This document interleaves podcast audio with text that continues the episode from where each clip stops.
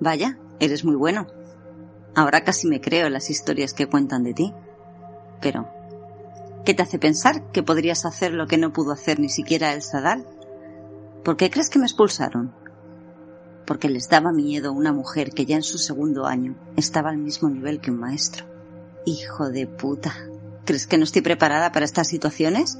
¿Crees que eres el primero que intenta aprovecharse de mí? Ahora mismo no tengo una relación decente. Pero si no sueltas el vínculo, utilizaré esto para quemar toda la ropa que llevas puesta y sonreiré mientras gritas.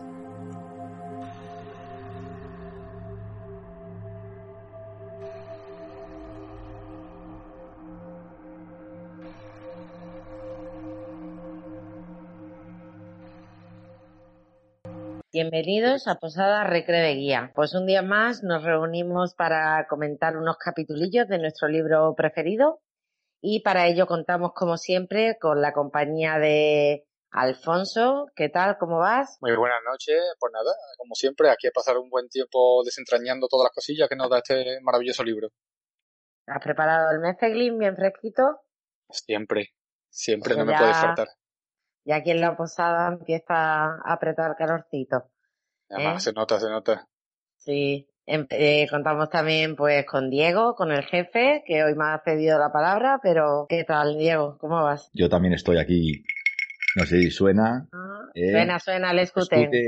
Escuten, y nada. Vamos a darlo todo aquí en el programa, que había muchas ganas de grabar. Muy bien. Y Víctor, que siempre está aquí para aportarnos su sabiduría. ¿Qué tal? Muy buenas noches. Pues muy bien, con muchas ganas, como siempre. Con muchas ganas de, de a destripar el libro de arriba abajo, que vienen capítulos intensos. Sí, vienen capítulos intensos y con personajes que nos gustan mucho. Por lo menos a ti, a mí, Víctor. Vaya que no sé el resto, no sé si tendremos debate intenso o no esta noche. Bueno, no creo, ¿no? si estáis hablando de Debbie, no creo que a nadie le disguste, ¿no? Nah, yo tampoco lo creo. Mm, mm. Ah, ah, ah, he, tenido alguna otra vez. He tenido alguna otra vez mis más y mis menos, ¿eh? Hoy creo, que ya está, hoy creo, Ángela, que ya estar solo, solo en el peligro, como te vas a ti alguna vez. Solo ante el peligro, uh. Bien, bueno, por lo menos tengo, tengo guardaespaldas hoy. Bueno, pues vamos a empezar en el capítulo que lo dejamos, que es el capítulo 26, confianza. Lo que comenta Quoth es eso, que, que en principio no cree que Debbie le esté haciendo felonía, pero aún así, lógicamente, se tiene que asegurar, ¿no?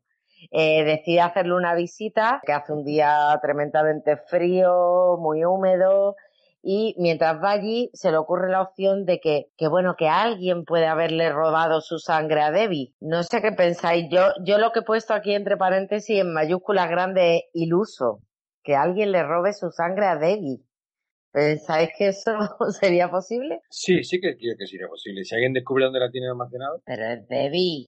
Ya, bueno, que Debbie, que seguro que tiene un millón de recursos, pero... Recordemos que hay un momento que cuando Quoth vuelve, que creen que está, que murió en, en el mar, decente creo que es, ¿no? Con lo de la esa de los piratas, para irse a tomar algo con él, se despista un segundo y, y deja toda la casa abierta. Pero vamos, es, es, poco, pero, es poco improbable. Pero no quita de que, por ejemplo, cuando, cuando Ambrose, eh, cuando él entra en la habitación de Ambrose, tenía como una especie de pestillo con sigaldría y demás, para que se quedaran dentro, ella también haya podido hacer, aunque ella dice que no sabe de sigaldría, pero sí seguramente tenga algo, algún artilugio para, para proteger su casa, no lo va a dejar así a libre perdido en un, en un barrio. Aún así también la gente, ella tiene su fama en, en el gremio, la gente, como más para adelante, más hacia adelante cuando va a crear el sin sangre, se ve la fama que tiene ella entre el resto del gremio.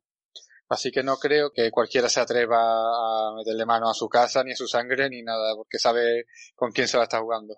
Yo estoy de acuerdo ahí con, con Alfonso, pero creo que tiene que tener protecciones adicionales, Debbie. ¿eh? Otra cosa es que, que no hayamos llegado al punto de que Quoth haya necesitado asaltar la casa de Debbie y evidentemente no lo cuente porque volvemos a lo de siempre, todo está narrado desde el punto de vista de Quoth.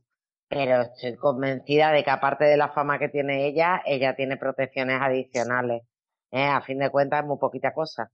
¿eh? Bueno, eh, pues eso, que lo que le interesa finalmente a Quoth es confirmar que su sangre está intacta, ¿no? Pues nada, eh, accede a casa de Debbie. Debbie ya desde un principio intuye que, que está más serio de lo habitual, ¿no? Eh, comienza con una conversación intrascendente sobre, sobre el libro este de Malcaf.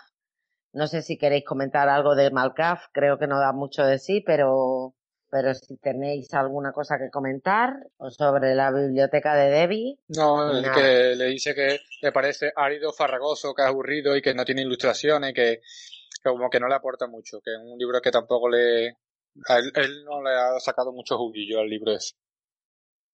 Sí, claro, efectivamente.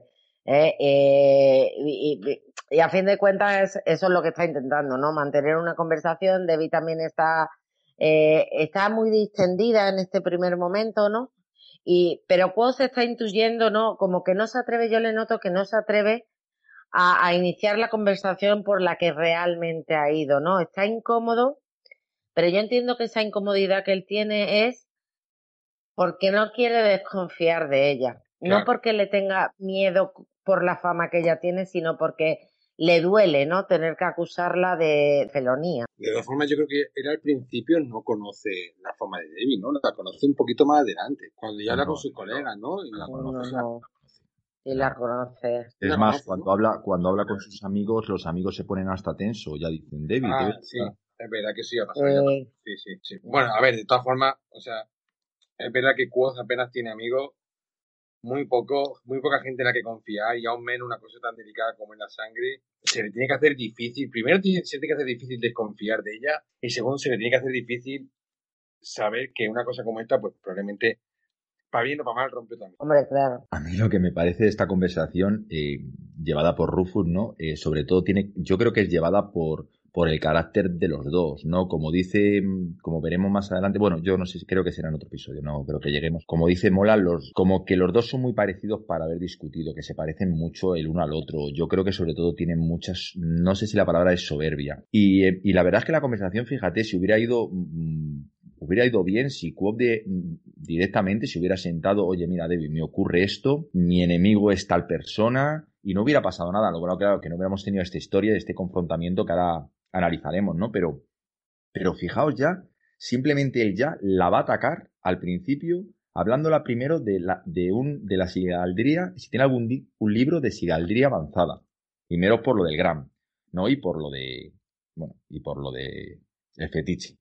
Luego, que si ha oído hablar de la plombaza. O sea, que, que, ya el rostro ya, ya, claro, se pone tensa y dice, hostias, este está serio, me está hablando de la, de la plombaza que, la, que acabo de vender ella supongo, bueno, supongo no, ella no sabía ni qué era para él, al final, bueno, Kuof es que realmente mm, yo creo que no la llega ni a pedir explicación, coge su propia explicación de los hechos, supongo que por el cansancio, por la desesperación, y nos encontramos, pues bueno, en lo que vamos a ver ahora, en lo que es un, un duelo que, que sale muy mal parado nuestro héroe.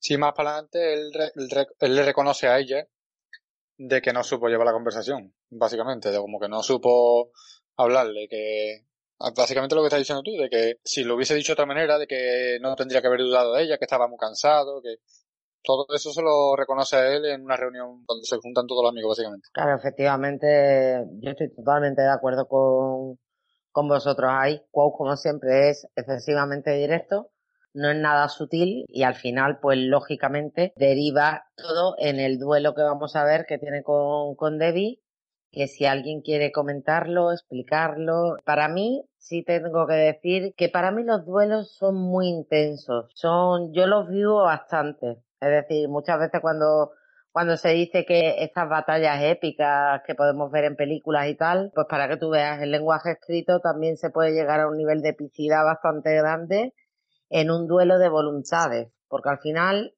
es un duelo de voluntades. ¿eh? que claramente en este caso sale vencedora nuestra Debbie. Ya, ya podéis comentar. Estaba claro. ¿Qué, ¿Qué va a hacer un Mindondi? Con una alas de acero de Ramston. Tripote, aluminio duro. Eso es lo que tienes tú ahí en la cabeza. Aluminio duro. ¿Qué haces? Anda. Es que, es que de verdad, tiene una soberbia. Es, muy bonito como lo describe como se describe ella a su propio alar, ¿no? Que dice que es una que es como una tormenta en el mar. Eh, sí. Me encanta. Es que estos capítulos tienen unas descripciones y una, una prosa tan bonita.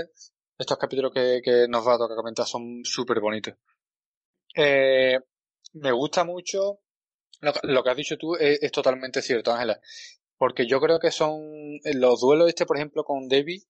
No sé si tendremos algunos más hacia adelante, pero este es que cuando lo lees cuando lo lees te, te, crea hasta sudor. Yo creo que, que, yo he sudado alguna vez leyendo este duelo. Eh, incluso otras descripciones como cuando estaba de joven, de joven, de, más niño en, en, el bosque y se le parten las cuerdas del laúd. Ahí también he sudado yo viendo esa, esa él sabe transmitir esa, esa, ese nervio que te entran en ciertos momentos. Yo creo que lo sabe describir muy bien Rofo y a mí me ha, me ha hecho sentir mucha tensión. Yo he sudado. Con esta, con esta duelo yo he sudado. Sí, es cierto. Es cierto. Bueno, pues comentamos un poquito más en profundidad el duelo, ¿no? Básicamente, que resumir el duelo es, jodido. Sí, es jodido. Eh, te lo he dicho, te lo he dicho, Ángela. Es muy jodido. Es muy complicado lo que me parece este duelo, me parece que Quoth va Por eso yo he dicho que lo he resumido en duelo. Alguien lo explicará. que me, parece que Quoth va sin plan.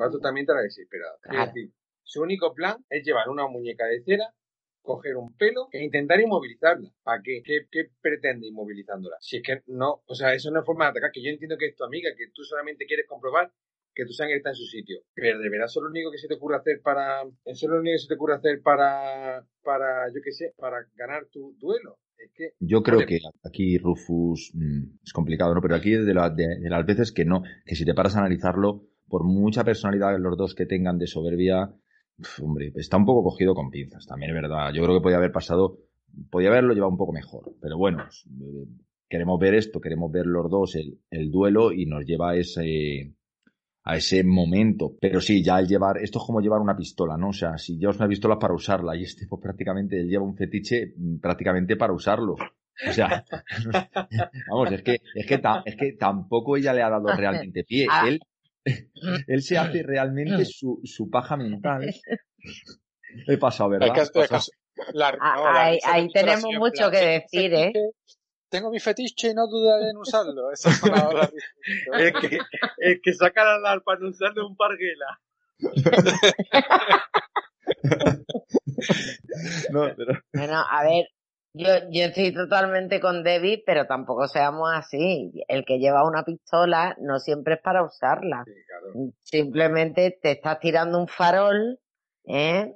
como siempre, va totalmente sobrado, pensando que pues eso, su alar es más fuerte que el acero de Raston, él es el primero en duelo tal, y, tiene la soberbia de, no considerar siquiera que el que tiene delante le puede dar mm, sopa con onda fácilmente. Sí, sí. Pero él en ningún momento creo que... Exactamente, pero yo no creo. Primero, no creo que él pensase que Debbie en ningún momento le superara. Y segundo, eh, pues, pues eso, simplemente que, que, se había llevado el fetiche en plan, eh, bueno, voy a amenazarla a ver si así le pillo en el momento de debilidad. Pero si es que yo creo que es que pasa tan rápido que está como loco. Si es que tampoco le da margen a la chica. lo, lo, único que la dice es que necesita ver su sangre. Devil le dice, tú, eh, no, no es que dice que sí, que no trabaja, que no trabaja así. Y, y, y realmente ella se pone loco. Él se pone loco. O sea, ya. Oye, chicos, parece que se nos acaba de unir un invitado de última hora que viene de, de Leolio. Eh, José, ¿qué tal? ¿Cuánto tiempo? Hola. Buenas noches, ¿cuánto tiempo? Bueno, vamos a ver aquí, no sé ni de qué estamos hablando, pero me incorporo. pues mira, estamos hablando de, del maravilloso duelo que tiene Quote con Debbie. Así que si quieres opinar. Bueno, no sé qué habéis dicho, pero a mí me, me decepcionó, porque yo pensaba que Quote era súper poderoso, súper fuerte, y encontrarte una chica que le planta cara y, y no solo le planta cara, sino que le, le, da un revés, hostias. Claro, tantas leyendas que hemos escuchado sobre Quote, tanto que en clase se, se combatían todos con dos a la vez, pues no me esperaba que hubiera alguien fuera de la universidad una simple prestamista que, que, vamos, que le pusieran tan serios aprietos. Bueno, José, parece que eres el Fari hablando del hombre, el hombre blandengue. Que, que eh, hombre, José es una mujer fuera de la universidad, pero es que está expulsada por, como dice ella, superar al próximo, al, al mismísimo El Sadal, o al menos igualarlo, en dos años. Por tanto, no es una mujer cualquiera, ni es un, ni está fuera de la universidad por, por estarlo. Ella ha sido miembro del arcano. Me va a perdonar, Alfonso, la matización, pero es que no es una mujer, es la mujer. La mujer. Con M mayúscula. bien, matizado, no, no, te voy a, no te tengo que perdonar nada. Pero en esta historia que estamos escuchando sobre la perspectiva de Quote, mmm, hostias, el protagonista es entonces yo no me esperaba no me esperaba que, que sufriera una derrota de esa manera. A ver, que evidentemente. Mm, o sea, si es el diablo, ¿el diablo le llaman? No. sí, sí, el diablo. El demonio. Si es el, si es el demonio, pues, o sea, bien merecido tiene el nombre. Pero que hasta que no llega el enfrentamiento y ves ese duelo de, de, de, poder, de alar entre uno y otro, hostias, no, no, no me lo esperaba. Y luego es lo que digo, al cual te lo, te lo están presentando como que es súper, bueno, como que es una, un alumno aventajado. A ver, aquí el problema es que no conoces a los demás alumnos tampoco. No sabes el nivel que tienen los demás. Con lo cual me, me, llamó la atención. Yo me esperaba, pues bueno, pues que fuera mucho más, no sé si poderoso o también Coto acaba de llegar, que es su primer año o su segundo año, no, tiene mucho tiempo tampoco. Sí. Pero bueno, me gustó, me gustó. Yo creo que va a ser una, una derrota con, con revancha en un futuro, ¿eh? Yo creo que va a haber una revancha. Porque Quo se ve, se ve en un momento determinado más adelante, se ve más, más fuerte que ella. Luego veremos si es así o no es así. O veremos. Pocos capítulos, pocos capítulos más adelante. Sí, sí. En el siguiente podcast lo analizaremos. Hombre, aquí también tenemos un problema, que es que Debbie se ha quedado eh, paralizada donde está. es decir, digamos, el nivel que tiene es el que ya tiene, mientras que Kou se va a seguir formando en la universidad y Quoth ahora mismo también es fuerte. Sí, eh, a fin de cuentas. Sí, también ella recurre a un instrumento llamado hornillo, ¿no? O algo así. al golfillo. Al golfillo, que, que, le proporciona mucho calor que Quoth no tiene. Entonces, bueno, eso es un, un hándicap a favor. yo lo que creo es que yo lo que creo que con este duelo lo que quiero que Rofo intentaba hacer era enseñarnos que fuera de la universidad hay otras personas que son mucho más poderosas que Quoth y que la primera la tiene en la cara. No sabemos si acabará como amiga o como enemiga, pero sabemos que está ahí. Claro, efectivamente. Además, el tener enemigos poderosos te hace a ti más poderoso. Mm. Esto es como cuando leíamos las crónicas de la Edad Media. Cuanto, cuanto más poderoso pones tú a tu enemigo o más numeroso es el ejército al que te enfrentas, evidentemente tu propia fama crece. Mm. No te interesa decir que tu enemigo es un pelana, porque no te vale para nada. Bueno, en fin, finalmente eh, Debbie lo echa lógicamente con cajas destempladas, ¿no? Básicamente, eh, yo lo que sí veo es bastante dolor en la forma en que lo echa Debbie, porque incluso cuando le dice que tiene que volver a, pagarle, le dice que, que, no vuelva a él, que, que envíe a otra persona que no le quiere volver a ver nunca. O sea, a mí me da esa sensación, Diego, lo digo por ti, de que está muy dolida con, con, con esa desconfianza por parte de Quote. Es que le tiene mucho cariño. O sea, David le tiene mucho cariño, eh, bueno, mucho cariño y mm, bueno, yo creo que hasta la trae. No digo que le guste, pero sí la trae. Entonces, entonces Debbie pues se ha llevado, un, se ha llevado una grande pues, desilusión. Al final es una persona que tú no has hecho nada malo, alguien que te, que te defrauda, alguien, pues eso duele, claro, y, y Debbie pues no se lo esperaba más cuando ya, cuando ya le recibe, Debbie siempre espera, además Debbie siempre está esperando que Quo vaya a verla como un amigo, o sea, que vaya a verla para tomarse algo, para hablar de un libro. Para charlar. Sí, sí, no solo negocios, pero Quo es que solo va a verla para negocios. Porque no tiene vista ese hombre. Y creo que es importante cuando, cuando Debbie se enfada, creo que dice bastantes cosas muy interesantes, ¿no? Que una persona vino a comprar su sangre, ¿no? Que le ofreció 55 talentos. Sí. Que ella, que ella no, lo vendería, que ella nunca le traicionaría. Y dice que ahora su relación de negocios ha terminado, que exige el pago de su deuda y que tiene hasta el final del bimestre para traer su dinero, nueve talentos. Y dice que se merece algo mucho peor, que tiene su sangre y que si va a hablar con los maestros o con el alguacil, que acabará fatal. Y luego lo que dices tú, que lo has hecho, que lo has comentado muy bien, que, que tiene que venir alguien a verla que no quiere ni verle, vamos, que es que no quiere ni verle. Y él está, yo creo que Quo, aparte de humillado, aparte de, derrotado, yo creo que Quo ve que ya no ha sido y se siente, se siente mm, avergonzado. muy avergonzado. Avergonzado y si no ha sido ella, ¿quién ha sido? ¿Quién coño ha sido? Sí, Siempre es Ambrose. Eso, lo deduciremos en el capítulo 27. Sí, eh, también destacar que su máxima, la máxima que consigue partir su mente, Quoth, eran cinco partes. En este duelo consigue llegar a seis. No se sabe si por el cansancio acumulado, por el tema de, de las heridas, por la plombaza, por todo el tema este y demás no consigue llegar a la séptima partición y Debbie se lo ventila, ahí es donde se lo ventila. Llega a la... Creo sinceramente que si no hubiera sido los efectos de la plombaza, hubiera estado a la par. No, pero él no está bajo los efectos de la plombaza, José. Él lo que está es agotado por el alar que tiene que mantener de continuo todo el rato y, por, la falta de sueño, claro. Si, hubiera estado en, plenas condiciones, ¿lo hubiera plantado cara? Todo, no, todavía no. Lo que pasa que en este punto del libro no, es lo que dice Diego. En este punto del libro no. Porque interesa que todavía no tenga ese poder. Que realmente luego lo se, desarrolla mucho. Yo no lo sé porque si es verdad que estando en baja, baja forma, digamos, por el cansancio este que estamos diciendo, logra aumentar su capacidad de partir su mente a, una parte más y a punto de la séptima parte, si estuviera en buenas condiciones, quizás al menos que se igualara mucho más, obviamente se hubiese igualado algo más.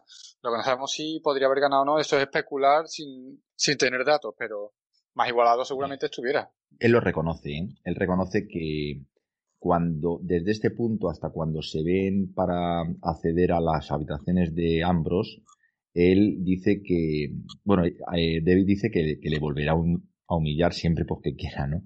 Pero Quob dice que en estos dos mm, hay ciclos, en estos dos ciclos que, ha mejorado mucho, que, ha mejorado muchísimo. O sea, yo creo que eso es... nada.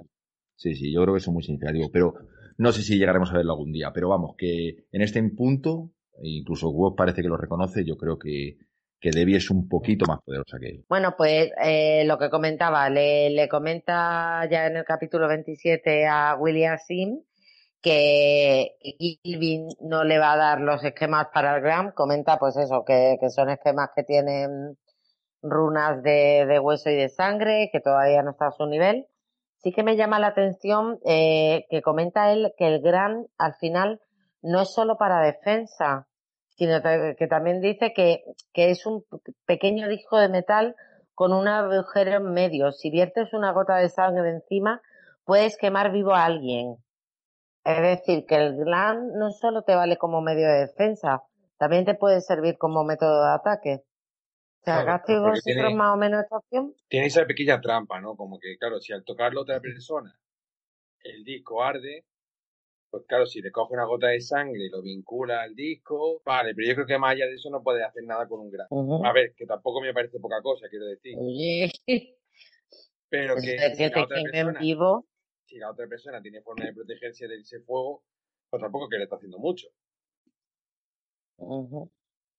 Pero era el gran lo que lo que decían del disco de, de metal con el agujero dentro, era un, el gran.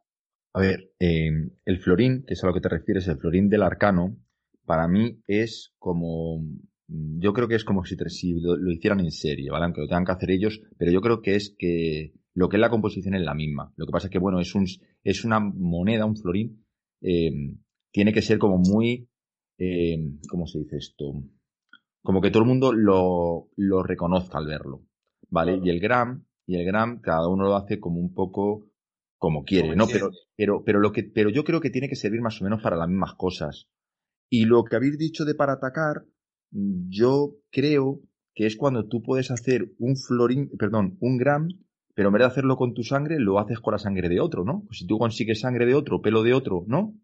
Es que no lo sé, porque si no, ¿tú cómo lo vinculas? En realidad, yo, yo me voy dando cuenta que, que a lo que se refiere es a el uso de runas para, de sangre y de fuego es, lo que tiene ese efecto, utilizándolo en un pequeño disco medio de metal o lo que sea. O sea, creo que se refiere a las runas, no exactamente al gram.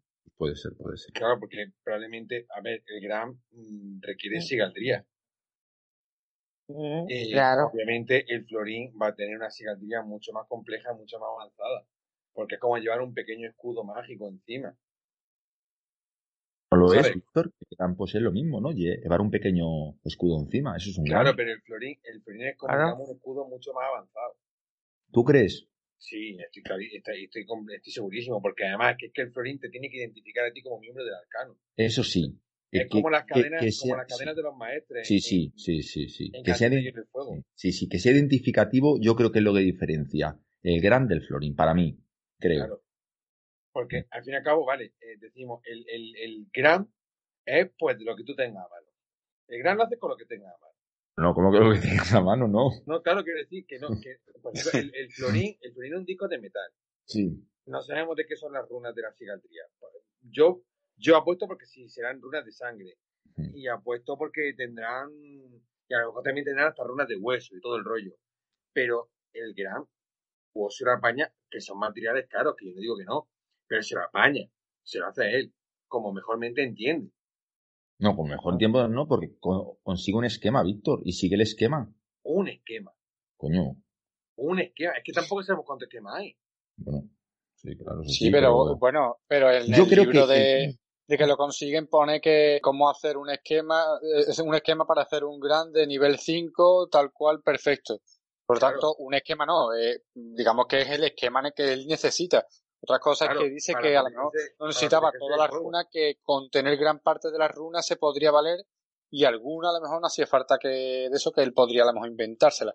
Pero es verdad de que de que no era tan fácil, no, no lo yo no lo veo tan fácil como tengo ciertas runas y se acabó.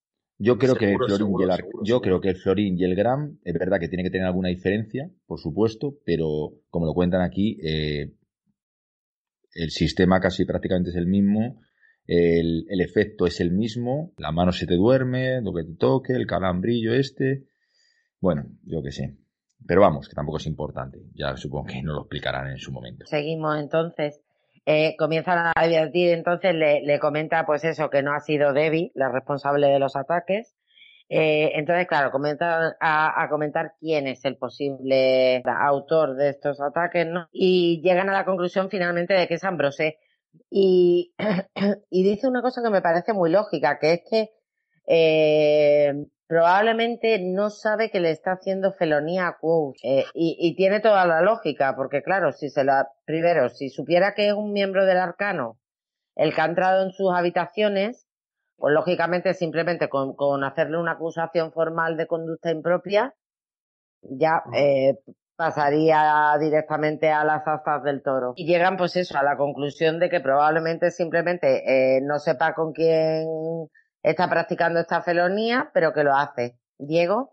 La cuestión es, la cuestión es por qué Ambrose, que tampoco es tonto, eh, por qué no, mm, no piensa primero en, en o porque tiene más enemigos, o porque la forma de entrar de Quoth es demasiado torpe para, para bueno, para también él supongo que tampoco mm, mm, tampoco o sea, también pensará que Kof es muy listo para meterse en sus habitaciones, ¿no?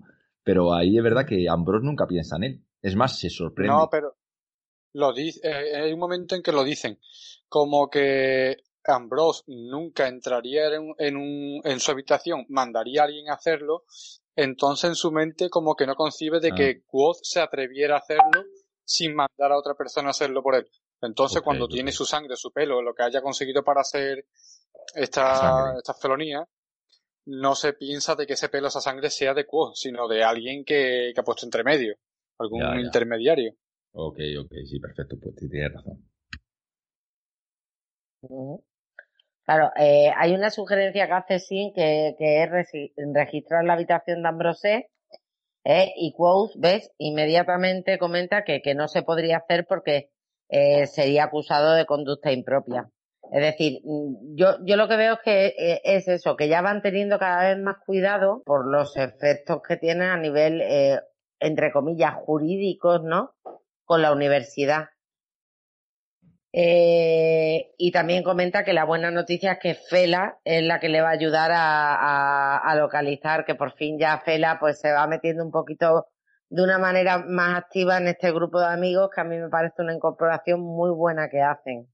¿eh? Porque al final Fela pues no es solo una cara bonita, no abusa de los hombres sino que es una chica pues que por méritos propios está en la universidad. ¿eh? y de hecho... incorporación al programa. Uy, qué amable Víctor, me va a sacar los colores, los colores me va a sacar. ¿eh? Y, y, y, aquí empezamos una de mis partes favoritas que me gusta mucho y estoy segura de que probablemente sea parte favorita de casi todos, ¿no? Pero seguro que Víctor me comprende muy bien, que es esta, la gran búsqueda que hacen en el archivo. Que si quieres, Víctor, te cedo los honores de, comentar un poco porque a mí, y fíjate que es una cosa muy tonta, que es pasear por una biblioteca buscando libros. Pero a mí me pareció como mm, una búsqueda epiquísima por esos callejones, eh, cómo te narran, pues eso, cómo es el archivo, cómo, cómo van haciendo grupos de búsqueda. Eh, no sé, Víctor, comenta tú un poquito más o, o, cualquiera, ¿no? Podemos ir interviniendo entre todos. A ver, es que, claro, dice, podrías pensar que simplemente están pasando por la biblioteca y a ver el libro que les surge. Pero obviamente Fela conoce su lugar de trabajo. Y, y, y, ella no va paseando por pasear. Eh... Perdón, que interrumpa, Víctor. ¿Crees que Fela conoce mejor el lugar de trabajo que Willem? Porque los dos trabajan en el archivo, pero da la sensación de que Fela le supera a Willem con creces. No sé si es porque lleva más tiempo o porque se toma más en serio su trabajo. Yo creo que sí, yo creo que sí lo conoce mejor. Yo creo que lleva más tiempo, lo cual te da más experiencia, pero además creo que se toma mucho más en serio su trabajo. Y Fela parece más lista, ¿eh? Sí, Fela parece mucho más inteligente. Y, y aquí quizás quiero que tira un poco de cliché, ¿no? Como que las mujeres son mejores para el trabajo de bibliotecario que los hombres. Que no bueno, que sea falso yo, yo creo que yo creo que Dena es demasiado lista. Y es más, Dena ha demostrado que, que también es capaz de nominarla a piedra, es una avanzada. Yo creo que Dena lo que pasa es que igual que Will. Fela. Perdón, Fela, perdón, perdón, perdón, Fela. Ángela no te perdona la equivocación. Que he cogido los capítulos en los que no sale. A propósito, además. Yo creo que Fela, eh, a lo mejor el, el, ser tan guapa, quizás a lo mejor también puede hacerte ver que a lo mejor no lo es como, como Sim, que a lo mejor al ser tan bueno, tan bobalicón, también creen que no es tan listo como realmente es. Que sí, que son todos muy listos, pero, pero creo que va por ese tiro. Y Fela es muy lista. Vamos, muy lista. Sí, claro, claro, claro. Y, y, la, y la prueba está en que, bueno, pues ella, ella es quien, quien lidera la búsqueda, ¿no? Ella es quien, quien organiza los grupos y, va dividiendo a la gente. Es, la segunda búsqueda en la que en la que le gana Fela a Willem. Claro, es que buscar, buscar en una biblioteca tampoco, ya en una biblioteca normal, eh, no es moco de pavo, en, en, en, en la ciudad sin ley que esta, pues imagínate. Claro. Pero sí es verdad que ella realmente, y me estoy acordando ahora, creo que lo dice en el primer libro, ella trabaja en catálogo. Ya no es solamente que trabaje como, como en el archivo, sino que trabaja en catálogo. Entonces, claro, que ella entonces sabe ubicar Claro, ella sí se conoce realmente la ubicación de la mayoría de los libros porque trabaja ayudando a transcribir los catálogos y escribiendo catálogos nuevos. Y es que quien verdaderamente se conoce, al menos en teoría, quien mejor se conoce una biblioteca siempre son los catalogadores.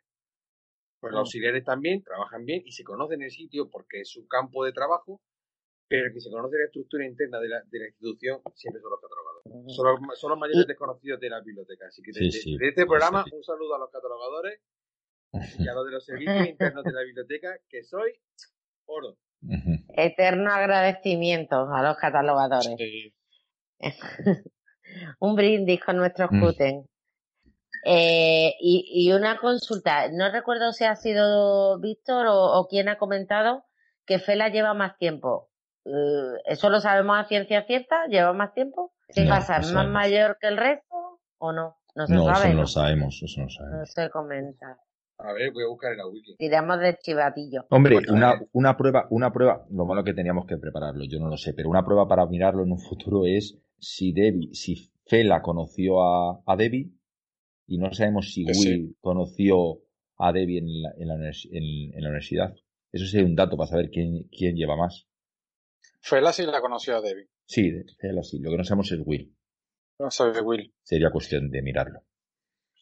Bueno, mientras lo buscamos, me gusta mucho. lo está buscando Víctor. no, no, pues no, no especifican su edad. No, es, va, vamos a tardar un poquito en buscarlo, pero vamos, ya lo pondremos luego en, el, en la descripción o algo así.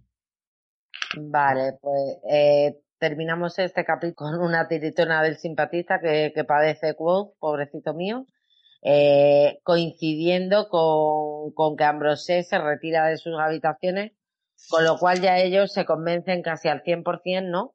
De que es Ambrosé el, el responsable de los ataques.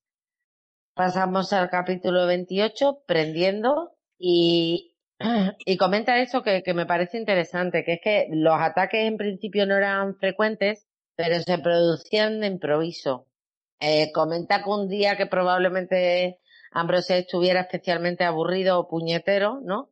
Incluso le hizo ocho ataques en un día. Que menos mal que tiene ese alar como el acero de Ranston, porque ocho ataques en un día, si no está plenamente concentrado, imaginaros lo que tiene que ser eso. Pero lo que sí me parece muy interesante es que luego comenta que al día siguiente no tuvo ataques y comenta, lo cual era incluso peor, porque estás aguardando que se produzca el golpe. Y eso, eso me parece muy real, ¿no? Muchas veces es peor eh, que, que, estés esperando ese ataque a que, a que el ataque se produzca en sí. No sé cómo lo veis. Sí, mira, eh, yo lo que pienso, mm, todo lo importante de esto y lo que vemos a Ambrose, ¿no? Cuando empieza a actuar es que este tío es, este tío es malo de cojones. O sea, que así, o sea, este tío es un, es un sádico porque lo que está haciendo, eh, alguien lo está sufriendo. Y porque sabemos que Quoth tiene ese escudo de, su alar, pero tú fíjate a un tío en las heridas, porque no es que le mate, o sea, fíjate, es que no tiene encima ni piedad, porque le podía haber cortado el cuello, hubiera muerto donde hubiera sido, y listo, pero es que este tío le está haciendo pequeños cortes, pequeñas quemaduras, o sea, es que no es que quiere que muera, es que quiere que sufra. Y luego vemos que con las mujeres, este tío es un depredador sexual. O sea, este tío no es un tío normal, es un tío que pega a las prostitutas, es un tío que, que, que, que humilla, es un tío que, es que este tío es muy, o sea, este tío, pensar que este tío, eh, nada más que lo va dejando pues pintas, o sea, y luego ya, bueno, lo comentaré en, en otro podcast, eh, pero sobre todo decir que este tío está a pocos pasos de llegar al poder, de, llegar a ser rey. O sea, ¿qué reinado va a tener este? Este es un tirano. O sea, es que este tío es mm, de verdad. Nada más que no lo representan así porque no te lo dicen claramente. Bueno, te lo dicen claramente, pero te, van dejando esas pequeñas pinceladas de que este tío es que es muy, muy jodido. Un noble, un noble de manual, Diego.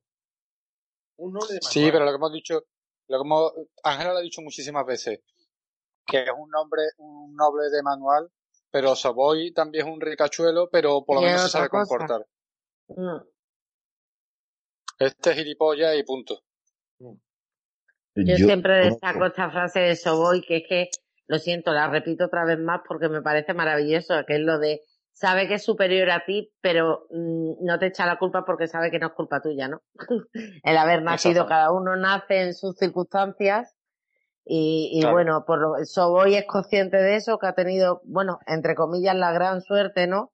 De nacer con una vida regalada, mientras Ambrosé pues lo da por hecho. Hombre, y, esa es la diferencia. Sí, también Víctor tiene un poco de razón. El Maer, conocemos al Maer de, por así decirlo, entre comillas, amigo de Quo, bueno, amigo, bueno, digamos que, pero, pero el Maer, el Maer tela tela, ¿eh? O sea, el Maer también eh, es capaz de cualquier cosa. Me supongo que es un rey, tiene que gobernar, pero es un tío de dejar a un tío, a un esqueleto con una jaula en medio de, de la puerta de la, de, de la ciudad. O sea, que, que también ahí tiene razón Víctor, ¿eh? Y no solo eso, sino que el Maer en realidad cuando consigue a la paguata esta, ¿cómo se llama? A Meluan, ¿no? Que no me acordaba del nombre. eh, perdona, es que le tengo tirria al Maer y desde luego a la Meluan también. Eh, ¿Ve? Esta es la segunda mujer que me cae gorda. Eh, él lo dice, que, que, lo que hace es quitárselo de en medio a Quote. Lo manda al bosque con los mercenarios por quitárselo de en medio. Sí, sí. Y si vuelve, esto es como todo. qué, bueno soy, qué culito tengo. Y si no vuelve. Y si no, pues mejor. Pues ya me lo he quitado de en medio. Exacto. Correcto. Muy bien. Eh, pues eso, comenta que, que, ha aprendido a tener el alar duro como el hierro en todo momento, como se ha demostrado con Debbie, claro, incluso cuando estaba batiéndose en un duelo de simpatía. Eh, comenta también, pues eso, que tiene su primera derrota en duelo, ¿no? Por el cansancio, por la distracción.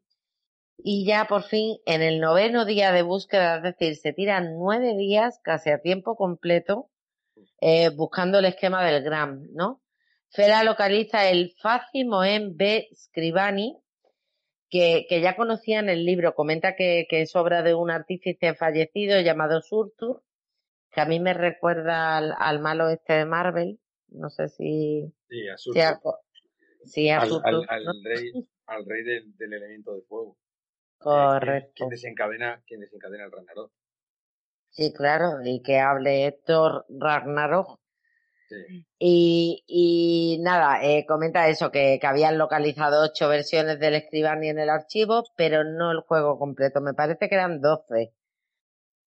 ¿No eran doce libros Sí. de, del Escribani? Doce gruesos volúmenes de minuciosos diagramas y descripciones. Imagínate. Eh, total, que, es Fela quien, finalmente lo encuentra con el problema de que está escrito en víntico. Y a mí, esta escena en que Sim confiesa que, él habla víntico éldico, ¿no? Él habla víntico éldico porque le gusta mucho la poesía víntica. Y, esta frase que tiene Quote de mereció la pena toda la búsqueda, mereció la pena todos los sudores, solo por ver prender la primera chispa eh, en los ojos de Fela, ¿no? Al mirar a Sim con esta poesía tan bonita que le hace Sim, además improvisada. A, Sí, sí. a Alfonso, Alfonso, Alfonso. Ángela, es que, es que- que estoy disfrutando. justo- Cuéntame. Sí, justo antes de la poesía, es que me parece importante resaltar resalta. eh, que cuando, lo, cuando, cuando aparece Fela con el libro, le pide a Quoth de que le diga de que es la mejor secretaria y demás. Yo ahí noto, bueno, yo- me parece obvio de que el- ella, ella está, diciéndole claramente de que está enamorada de él, de que le mola. De- bueno, no voy a utilizar mola, no voy a, como a confundirlo con los otros personajes. Que- de que le gusta, de que le gusta a él. Le está diciendo, invítame a cenar. Le dice, espero que me invites a cenar. Dice, cuando acabe esto, eh, os invitaré a cenar a todos. Y ella hace un resopliego diciendo, "Pf, yo esperaba que me invitaras a cenar a mí sola. y oye, que no, que no las pilla. Y después sí es verdad que el otro momento chispita, que como dices tú, eh, cuando ella escucha a Simon recitar la poesía, ahí le hace, el- le hace un clip y dice, coño, aquí está también Sim, yo ni me había dado cuenta de que estaba Sim. Es buenísimo. Estoy totalmente de acuerdo Claro, contigo. y, a- y además, con, con- claro, yo creo que en ese momento Fela, además de prenderse la chispa, diría, mira, con, con el pelirrojo eh, va a ser un coñazo, porque siempre va a estar a otras cosas y no, y no me va a prestar la atención que yo me merezco. ¿eh? Y, y voy a leer la poesía que, si, si me permitís, vaya, voy a leer la poesía que le hace Simon porque me, me parece genial. Y dice, fuimos tras el escribani del propio Surtur, obra en tiempos ha perdida la esperanza rota. Por amistad movida, cazadora hermosa del libro, viene Fela por el hallazgo roja. Sin aliento en el pecho, la sangre le borbota y tiñe su mejilla bella y ruborosa.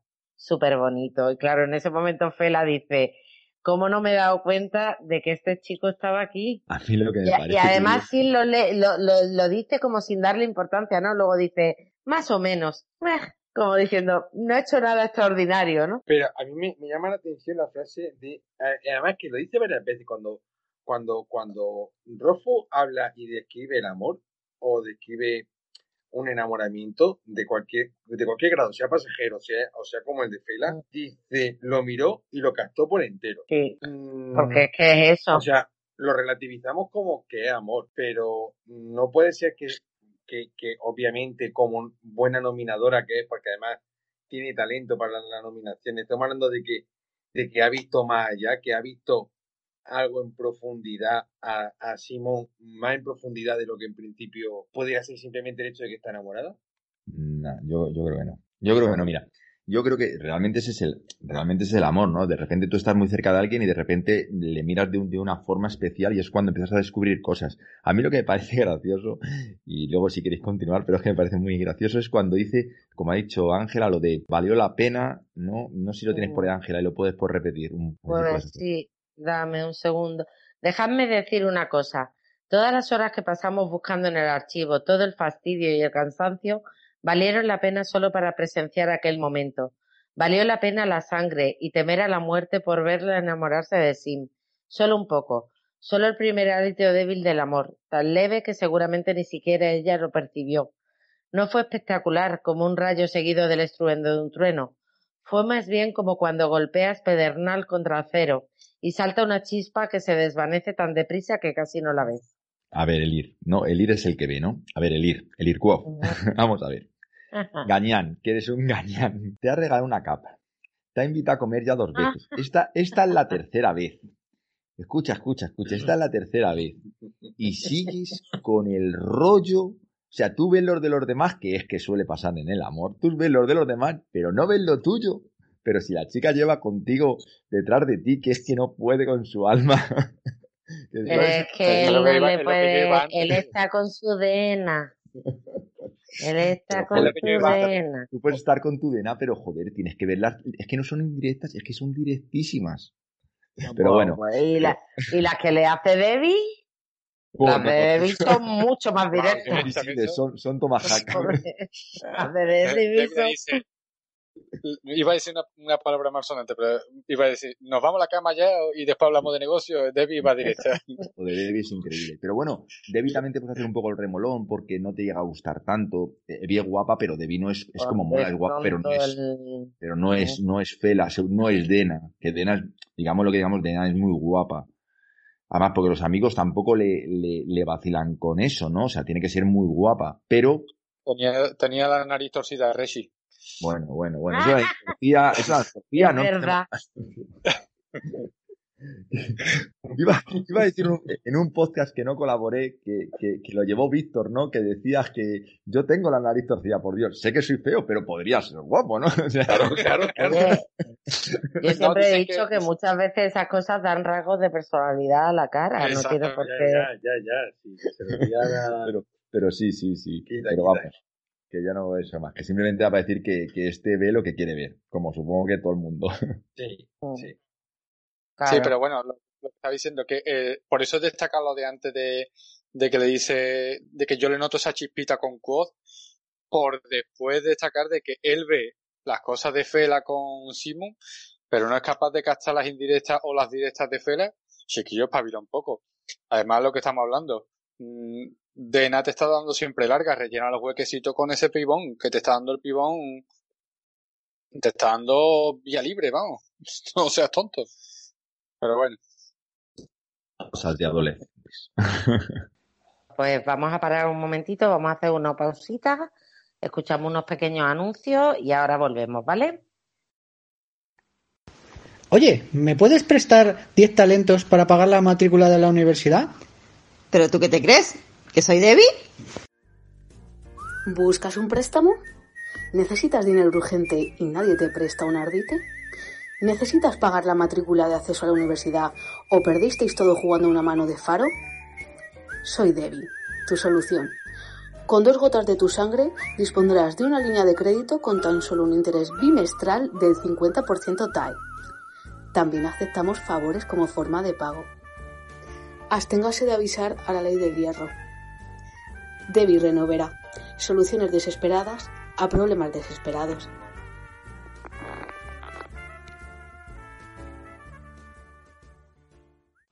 Sonríe, porque Denner es la resina que blanquea tus dientes y ayuda a eliminar el sarro y la placa bacteriana. Sonríe, porque ya puedes mostrar tu sonrisa más blanca y brillante.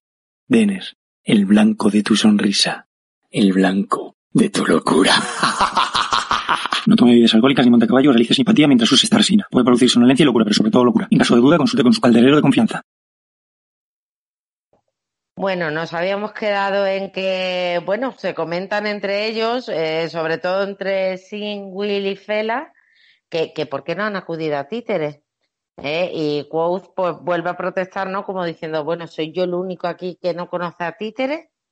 Eh, creo que ya tuvimos una conversación en su día de que, de que todos los secretarios conocían a Títere, ¿no? Mm. Yo creo que es un personaje que, que en el tercer libro va a dar va a dar mucho juego y que va a ser probablemente de los que le descubran a Quoth bastante de lo que están buscando. Seguramente sí. Mm. Mm. Opino igual. Yo creo que Títere, Auri y Elodin son los que tienen la clave para, para que avance la, el tercer libro. No sé si, si estáis conmigo. por lo menos le podrá descubrir algo o, llevarle a, sobre la pista de algo o, indicarle el camino, ¿no? Porque está claro que, que tiene que avanzar. No sabemos cómo avanzará en la historia, pero, pero en sus investigaciones de los Chandrian o de los Amir tiene que alguien ponerle en conocimiento o al menos en una pista de algo, ¿no? Ponemos. Bueno, comentan que tardan dos días en descifrar el escribani.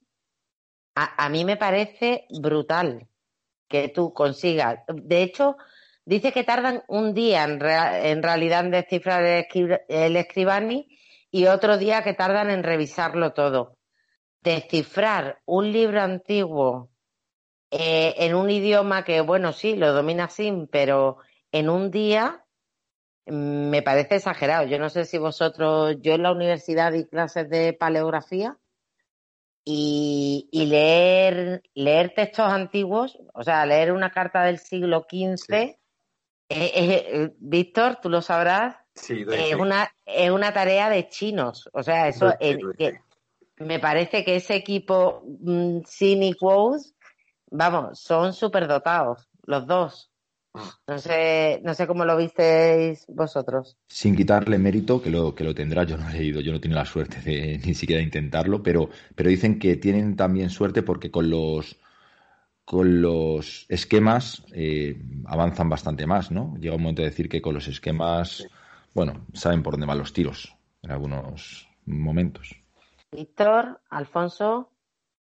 Poco más. A ver, es que eh, hacen, un trabajo impresionante y tú misma lo has descrito. Es verdad que, como dice, como dice Diego, y cuál le dedica cada minuto que tiene libre. Dice media hora mientras Ambrose tomaba café, 40 minutos cuando asistía a clases de lógica simbólica, hora y media mientras realizaba su trabajo en el motor del archivo. Le dedican muchísimo tiempo, muchísimas horas. Pero cada vez que se lo dedican, que lo hacen en dos días, quiero decir. Que no eh, hablamos de dos días para descifrar el escribani. Luego, para fabricar el gran, comenta eso, que como tiene que bajar la guardia para concentrarse en lo que está haciendo, se tiene que asegurar que Ambrosé está ocupado en otras cosas cuando está trabajando. ¿Eh? Comenta también, pues eso, que el gran requiere un trabajo minucioso y delicado y, bueno, que, el resto del tiempo pues lo estaba empleando en, su proyecto de artificería, que no lo abandona, y, en pasar tiempo en el Pony de Oro para, para no despertar sospechas en el, eh, cuando llegue el momento, que eso ya más adelante veremos, el momento que es, que, que, que también me parece espectacular toda esa parte de, de cuando, cuando Fela va a buscar a Ambrose, ¿no? Bueno, pasa, si no tenéis nada que comentar, pasamos al, capítulo 29, robo, ¿no? Y, bueno, sigue contándonos quotes un poquito sin grandes, sin grandes apavientos, ¿no? Cómo son sus días. Comenta pues eso, que por las noches sube a su ardilla, se encierra con llave, de allí por la ventana va a la habitación de William o de Sin en función de las guardias que ellos han hecho eh, y sí que es verdad que una noche sube, sube a su guardilla, regresa empapado en sudor porque no encuentra su laúd. Eh, entonces, me gusta mucho cómo, cómo resume eh, el sentimiento ¿no? que tiene, que, que, dice, sentía que estaba hecho de papel mojado, sentía que apenas podía respirar, como si me hubieran robado el corazón, que efectivamente es lo que le han robado, porque para él su laúd es su vida, ¿no? No sé si queréis. Este bueno, sí, pero yo creo que en este caso es su alma tangible. Él mismo lo dice en otro momento. Sí, pero por eso que lo he hecho todo, porque aparte de que como el alma tangible y su vida y demás, aparte de su única fuente de ingreso, aparte de la, de la artificial y demás, pero eh, por lo que se sustenta en Anker, por ejemplo. Vamos, le quitan todo. Con el laúd se lo quitan todo. Correcto. Este capítulo es especialmente cortito. No sé si Diego, Víctor, ¿queréis comentar algo más? Eh, no, simplemente a mí me parece, porque yo soy un chaval muy, muy olvidadizo y suelo perder muchísimas cosas en mi vida y me parece muy gracioso cuando lo describe, ¿no? Que le pregunta a la chica, vuelve a subir para arriba, su cuarto es muy pequeño, no tiene sitio donde mirar y el pobre sigue mirando hasta en los mismos sitios, ¿no? Eso me pareció, la desesperación esa está muy bien descrita, el chaval está, está, está destrozado. O sea, eh, vale que sea por su, por su medio de, de, vivir, ¿no? Pero como él dice, Anker nunca le hubiera echado de ese sitio. Lo hubiera entendido, pero, pero a él, él pierde, mm, bueno, una cosa, una parte que considera que es suya. Supongo que Víctor en ese tiempo sabrá que, que supongo que la música pertenece a los, a los músicos. Y, y él pierde algo muy importante. Y, y él que saben que se lo han, o sea, él es que es cuando se te cae encima la certeza de que te lo han robado y que encima no ha sido prudente, que no, no ha puesto una guarda en su ventana. Me parece muy bien hilado con lo de Ambros, que, él, que Ambros sí la tiene y él, que, que ha sido ladrón, que ha vivido él, se ha confiado tanto. En este libro, sí, en este libro, eh, Rufus lo hace muy bien, como veremos en, ya será para el siguiente podcast, cómo, cómo, cómo los personajes se van confiando y, se van confiando muchos, en muchas cosas. Y se, se, en ese, como ya le pasó cuando le atracaron en el callejón y cuando le han robado, bueno, en este caso no han robado, pero él piensa que le han robado en su habitación, él está muy confiado, está en un sitio que él considera muy civilizado, no en la barriada donde, él vivía, y, le han robado. Y le han robado su objeto de, su único, su único objeto de valor y lo que más, él más quiere. Son tres cuerdas de humildad las que tiene Quoth eh, en, en, estos, en estos libros.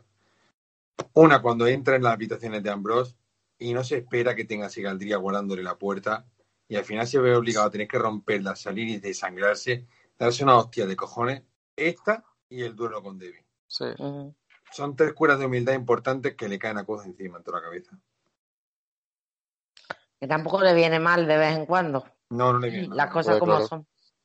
A la soberbia.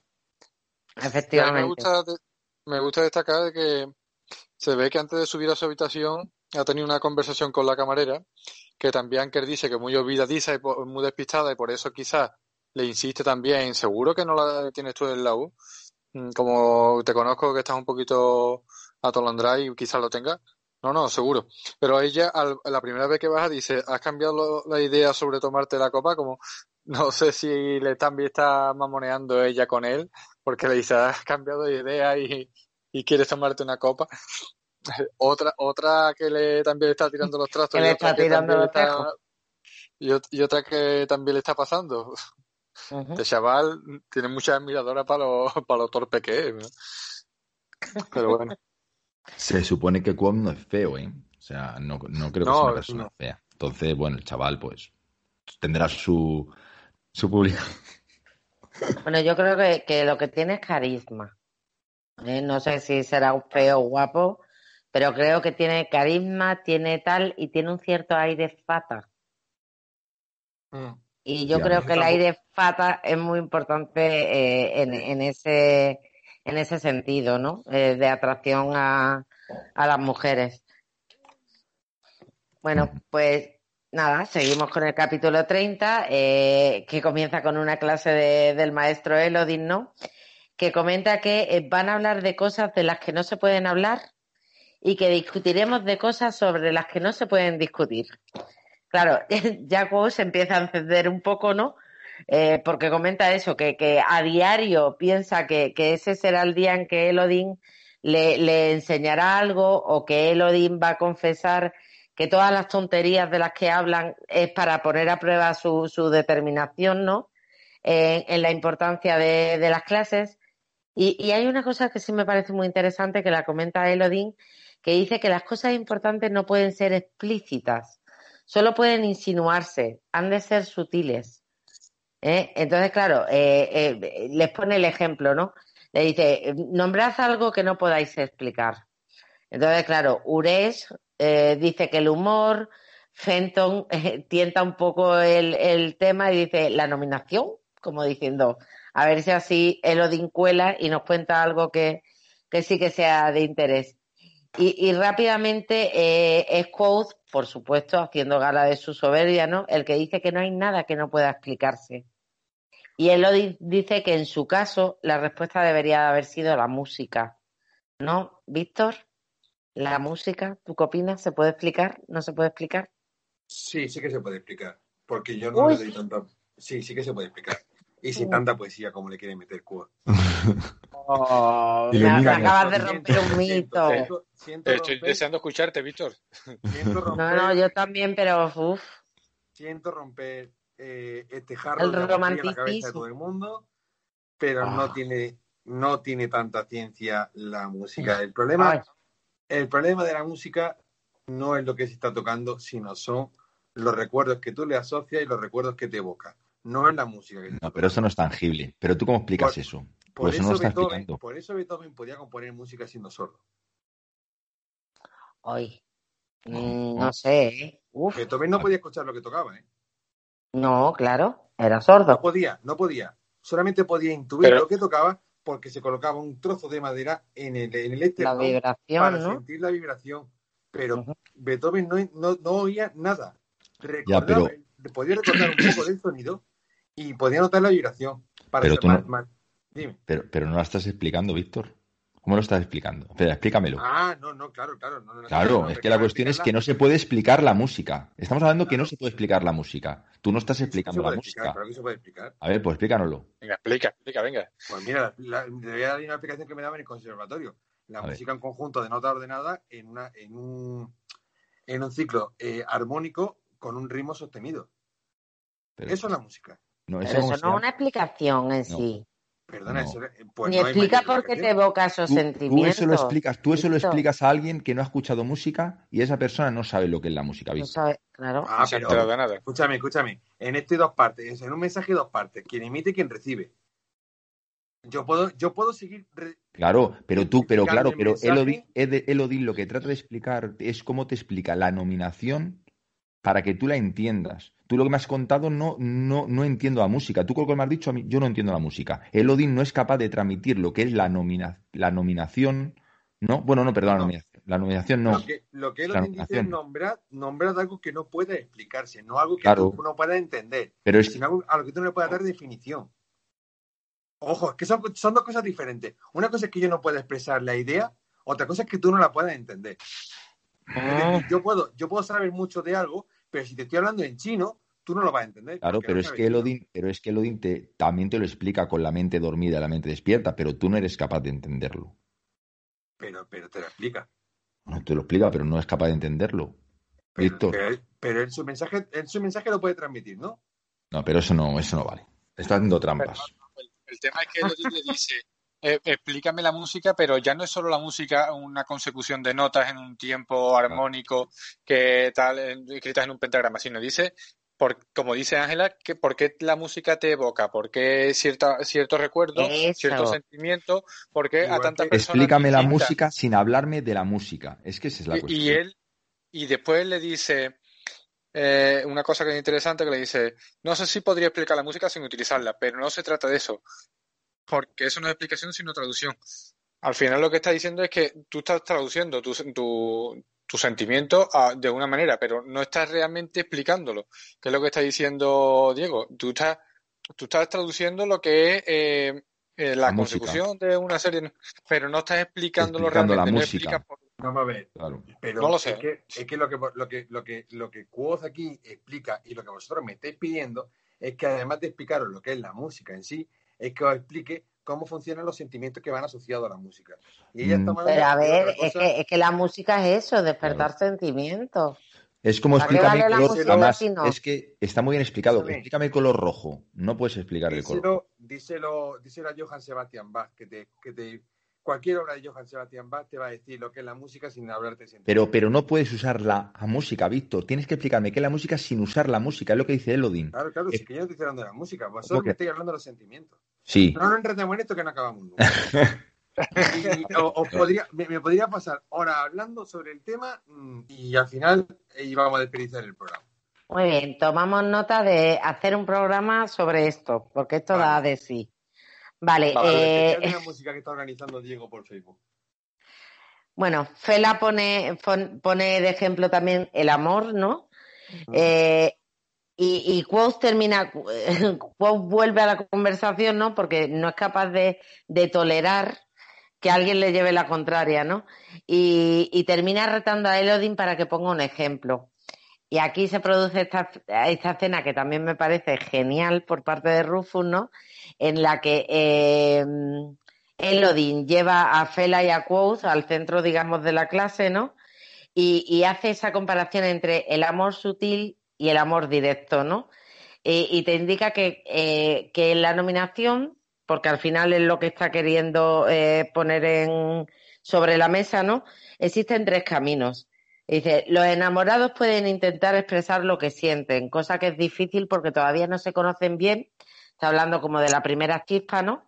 Y, es complicado porque cada uno tiene su lenguaje, tiene su forma de expresarse, no se comprende. Dice que hay un sistema más prudente, ¿eh? las cosas, pues eso, hablan de cosas sin importancia, pasan un rato juntos, hablan del tiempo, se van conociendo sutilmente su, su forma corporal, su forma de expresarse y poco a poco eh, pues van entablando esa relación y finalmente está el tercer camino, que es el camino de Quoth. Y ya por fin el orden se lo dice, ¿no? Dice, mira, estoy intentando seducirte, intento enseñarte, suéltame las tetas. ¿Eh? En ese sentido de, mm, ¿quieres que te explique una cosa en cinco minutos que es una cosa muy sutil, muy etérea y que yo te estoy intentando abrir la mente dormida, ¿no? Y tú lo quieres en 0,2 y no, no se puede. Tan académico, no tan académico, Exactamente. La tercera manera de afrontar el amor sería como lanzarte por la chica, irte directamente por ella y, agarrarle las tetas y demás. Y eh, le pone ejemplos como él, como diciendo, eso es lo que estás haciendo conmigo. Mm, Quieres, vienes a mí, me atosigas, me estás continuamente pidiéndome de que te enseñe nominación, chiquillo. Y, ahí lo de suéltame la tela, diciendo. Efectivamente. Te estoy enseñando nominación, pero no quieras que lo haga a tu manera. Déjame que yo lleve, que yo lleve la, la docencia, para eso soy el profesor. Correcto. Está muy bien, está muy bien, porque aparte de la prosa tan bonita que me explica él, los tipos, los distintos tipos del amor, al final utiliza el tercer ejemplo para a la misma vez aplicárselo a él con el tema de, la docencia y la, y la nominación. es que esta parte es muy bonita. Y además hace esa dualidad de que cuando estás súper encandilada, ¿no? Eh, o encandilado, eh, eh, viendo esa forma en que describe el amor, los pasos, el tal, y al final te suelta esa frase lapidaria, ¿no? De no te tires a por mí de esta manera y, la verdad es que yo me harté de reír la primera vez que lo escuché porque es que es muy de Elodin. Es muy Elodin. Os voy a ¿Eh? hacer una pregunta. ¿Sí? ¿Creéis que, que Elodin percibe de alguna manera que hay algo entre desde de Fela hacia Quoth, incluso un poquito de Quoth hacia Fela, no lo sé, porque él la manera en que describe es simplemente descripción o que él intuye algo, porque la manera que describe Fela se ruboriza, llega un momento en que se ruboriza como mm. diciendo, mm, coño, me está leyendo la mente. ¿Y él le está poniendo leer la mente. le está poniendo leer la mente a ella, eh, digamos que como que es capaz de leer la mente dormida o leer el nombre de Fela de alguna manera. ¿Algo le está saca a Elodin de Fela? ¿O es simplemente que tiene muy buena prosa y sabe describir muy bien el amor? O, eso, o que él, él percibe los sentimientos de la gente de una forma más. No lo sé. Sí, porque ve en profundidad a las personas ya. Claro. Digamos, ¿no? De alguna manera. Bueno, simplemente es una cosa de, natural, ¿no? Porque muchas veces nosotros eh, estás pillado por una persona o lo que sea y tú no lo estás viendo, pero todos los que tienen alrededor se están dando cuenta, ¿sabes? como lo que has dicho tú antes de sí, ¿no? Claro, efectivamente. ¿Eh? Bueno, pues nada, comenta Quoth, pues eso, que salió de la clase de de muy mal humor, cosa que se comprende, porque claro, eh, no, solo le ha dicho esto, sino que se lo ha dicho delante de toda la clase, y, pero también confiesa, pues eso, que ya hacía días que, su mal humor iba, iba empeorando, eh, no solo por, por las circunstancias que tiene con el tema de la felonía, sino por la pérdida del laúd, ¿no? Que dice que ha sido como la gota que ha colmado el vaso. Eh, claro, y, comenta eso, que ves lo que, lo que comentábamos antes. No se trataba solo de que lo necesitara para pagar mi habitación y mi manutención en Ankers. No era solo que mi laúd fuera la pieza clave de mi capacidad para ganarme la vida si me veía obligado a marcharme de la universidad. Se trataba sencillamente de que con mi música podía sobrellevar todo lo demás. Mi música era el pegamento que me mantenía entero. Dos días sin él y ya me estaba derrumbando. Así que nada, vuelve a Ankers y nada, Ankers le, le comenta pues eso, que, que le han dejado una nota en su habitación. La nota es de Dena, indicando pues eso, que ha vuelto a la ciudad y que le gustaría disfrutar de la compañía de un caballero agradable durante la cena, como si no tuviera bastantes caballeros para la cena. Lamentablemente no tengo ninguno disponible, con lo cual, esto entre paréntesis, recurro a ti, ¿no? ¿Qué te parece reunirte conmigo esta noche en la duela partida? Esperanzadamente tuya, Dena. Y como ya sabéis lo que pienso de Dena, le voy a dejar a Alfonso esta parte porque ya comentaré lo que me parece, pero me parece que lo que Dena hace con el laúd es para coger y estrangularla. No sé, Víctor, qué opinará. Dejarme un inciso.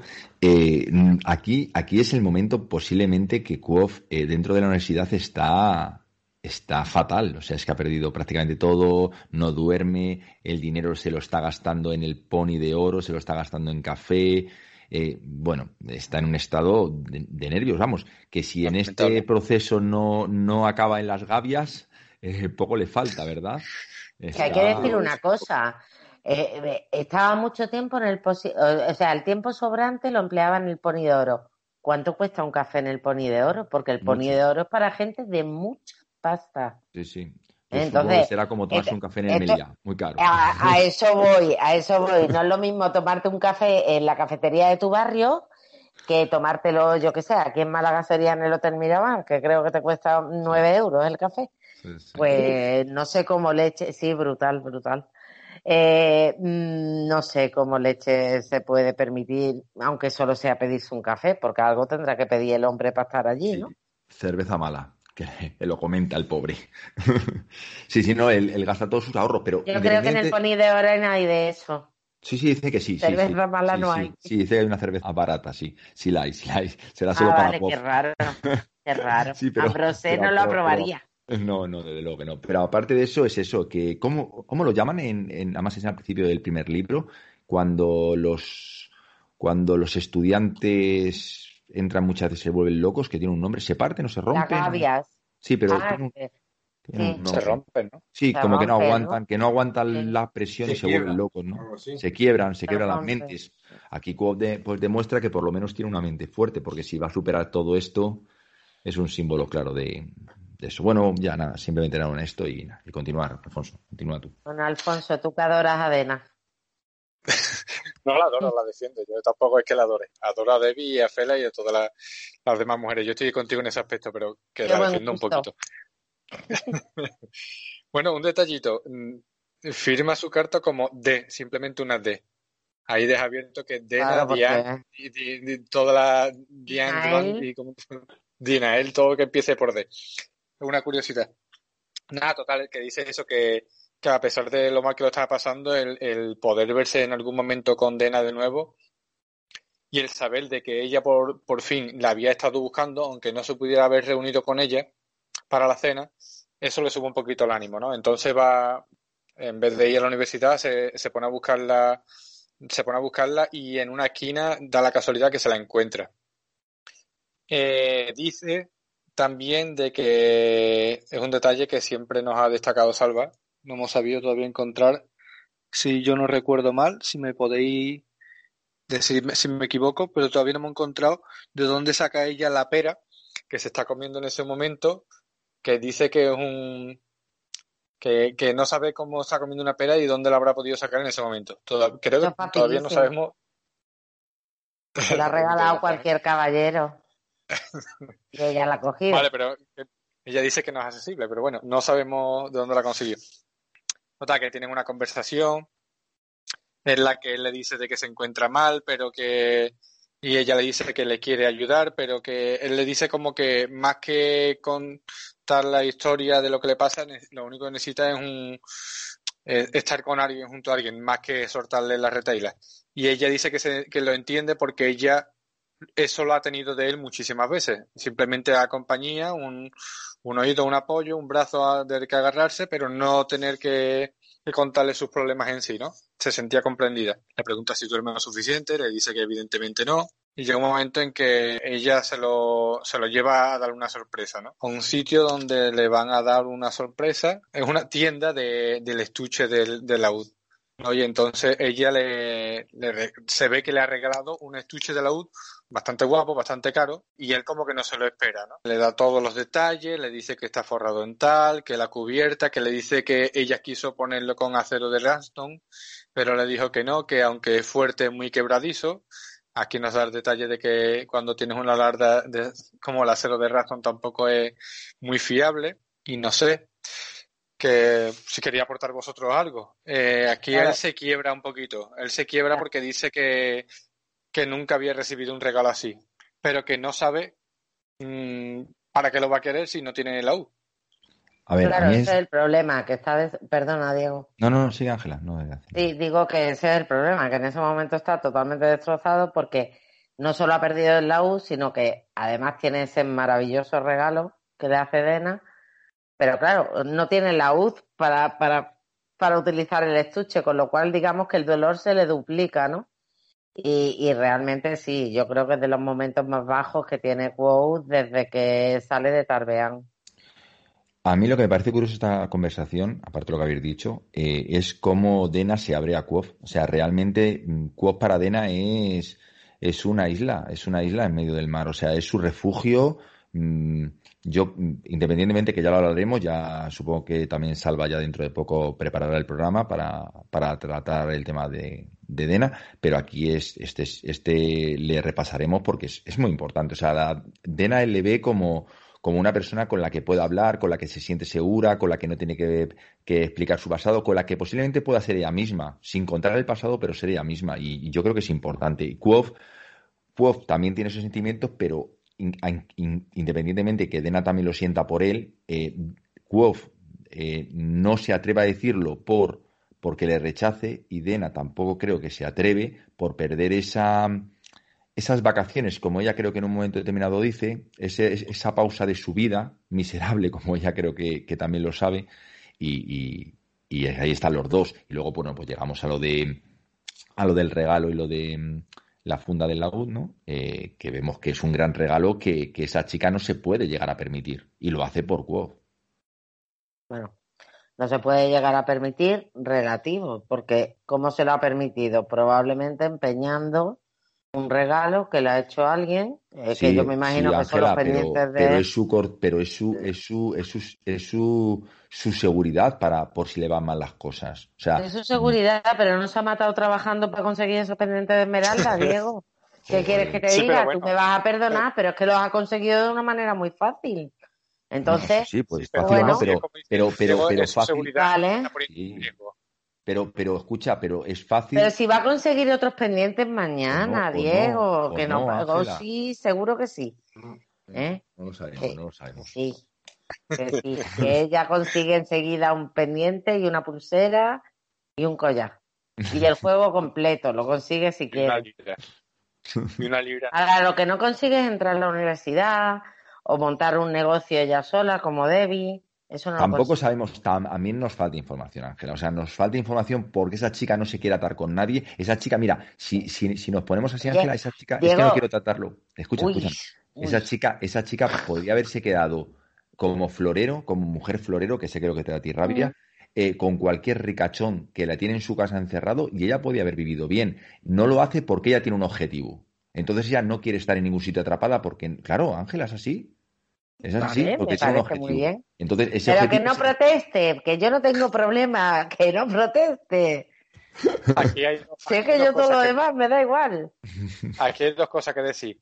Que nos faltan datos de, del antes de Tena pero Alfonso, a mí también. y, y, una, y una segunda que es la más importante. Mm, estamos adelantando el programa de Dena para hoy. Eh, sí, sí, vamos a dejarlo, vamos a dejarlo. yo no sé si voy a estar en el de Dena, entonces quiero dejar firme mi opinión. No, pues escuchas, no estás, Ángela, si y no estás, tendremos que hacer uno paralelo para luego añadirlo porque es necesario que estés. Vale, pues entonces digo una última cosa y os dejo. tampoco tengo datos del pasado de Debbie y ha montado su negocio. Ya aquí podemos seguir. Perdona. Que comparar una persona con otra, cada una tiene su vida y sus historias. Yo soy yo, yo soy yo en mis circunstancias. Yo soy yo en mis circunstancias, decían. Bueno, el, tema. Finalmente. El, Víctor, ¿tú sabes cómo se llama el que construye el, estuche? Me refiero, el que construye un, un instrumento es un luthier, pero el que pues construye el estuche no será el luthier, ¿no? Creo que sí, creo que también el luthier, ¿eh? Ah, también, ¿no? Vale, pues. Vale, pues el luthier del, le dice de que es posiblemente el mejor que el mejor estuche que ha construido en, en los últimos 20 años, que puede sacar el 30 años, ¿no? Pues que le puede sacar incluso la funda y adaptar cualquier laúd al estuche porque eh, es maravilloso, vamos. Y entonces eh, llega un momento en que él dice, venga, vamos a ver si está todo perfecto. Le hace un gesto al, al luthier y saca el laúd. Lo meten en el estuche y entonces ya se termina de romper y se pone a llorar como un, como un niño. Se avergüenza un poco, pero aquí la que más se avergüenza es Dena, porque dice de que no, de que a pesar de que quería haber hecho una cosa buena, él lo ha hecho fatal, de como de que ha dejado mm, tendría que haberlo hecho de otra manera, que esperaba de que la nota la leyera eh, sin haber pasado por la habitación, sin que hubiese notado la ausencia del la U y demás, pero no lo ha hecho bien, no, la, no, la, no se la ha currado y ha dejado a, ha dejado unos días sin el lago a por lo tanto ha conseguido que él se derrumbe. Dime. No, no, es que no se la haya currado, es que esa mujer es una inconsciente además y, y una falta de respeto.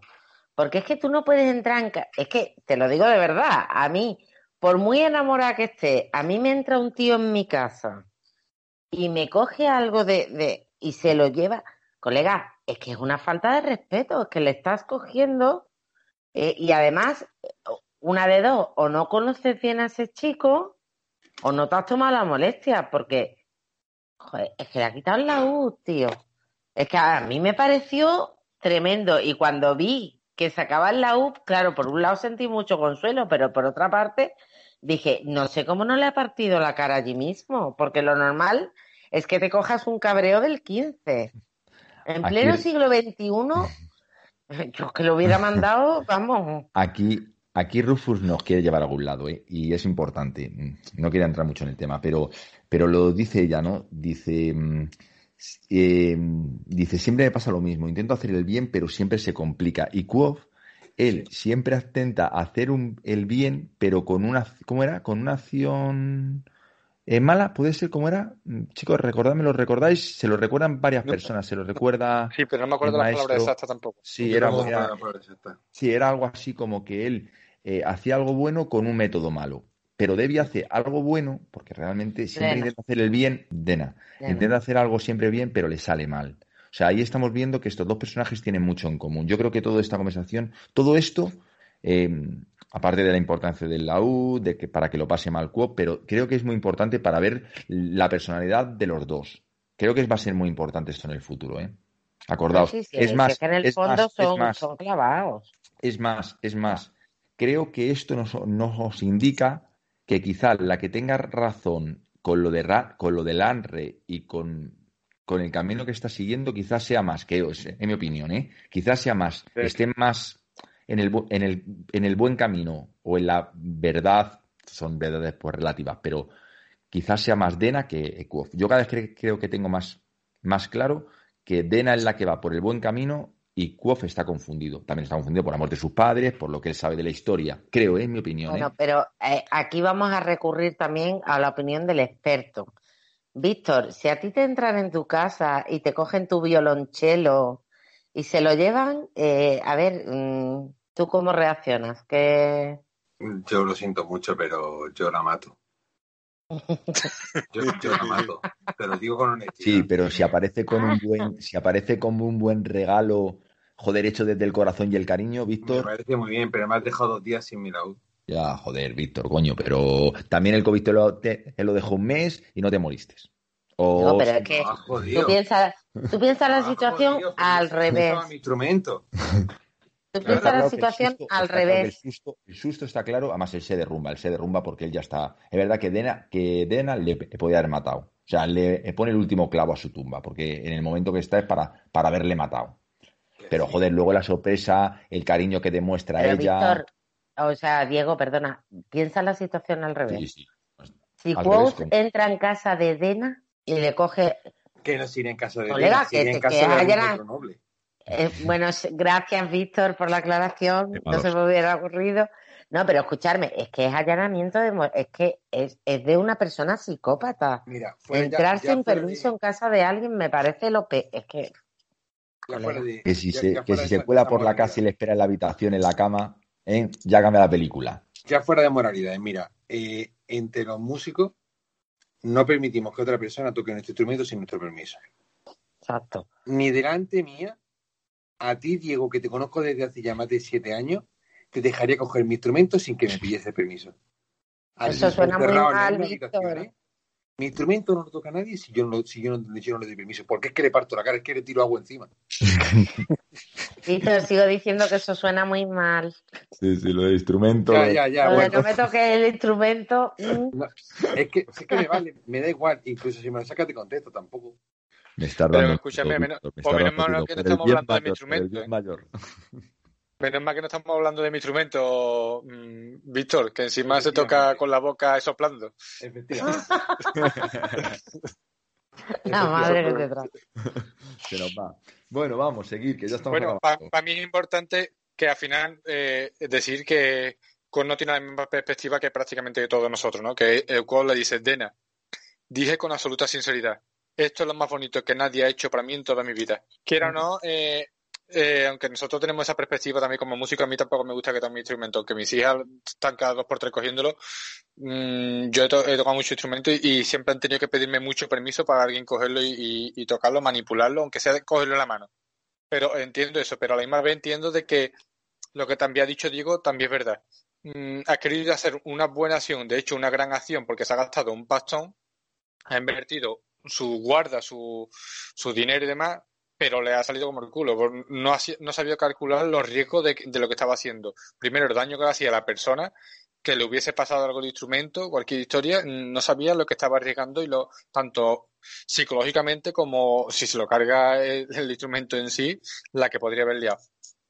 Pero bueno, sí es verdad que él, él sabe reconocerlo porque él sabe reconocer lo que es la intención de ella. Y esa es la pura verdad. Es mi Y ahora aquí, déjame que lo lea, porque me parece muy bonito. Dice, eres mi penique reluciente la cuneta, valen más que la sal, que la luna. Le dedica básicamente como una serie de detalles, le estás diciendo de que de que él, de que ella es muy importante para él. Al final ahí es donde él también se termina abriendo sus sentimientos, como le dice, escúchame que si para ti soy importante y eres capaz de tener este gasto económico tan alto que el que el Luthier le dice de que aunque su laúd fuese de plata maciza, el, estuche seguiría costando mucho más que su que su laúd. Así a saber lo que, lo que ha tenido que empeñar para eso. Le dice, tocaré el laúd para ti, le cantaré canciones durante el resto de la tarde, ni nadie podrá molestarlo. Le dice, Alfonso, vamos rápido. Eh, vamos a leer bien lo, que has comentado del penique, del penique, porque me parece que, es muy destacable eh, lo que ya hemos comentado más veces de la prosa de Rufus, ¿no? Que, muchas veces es casi poesía.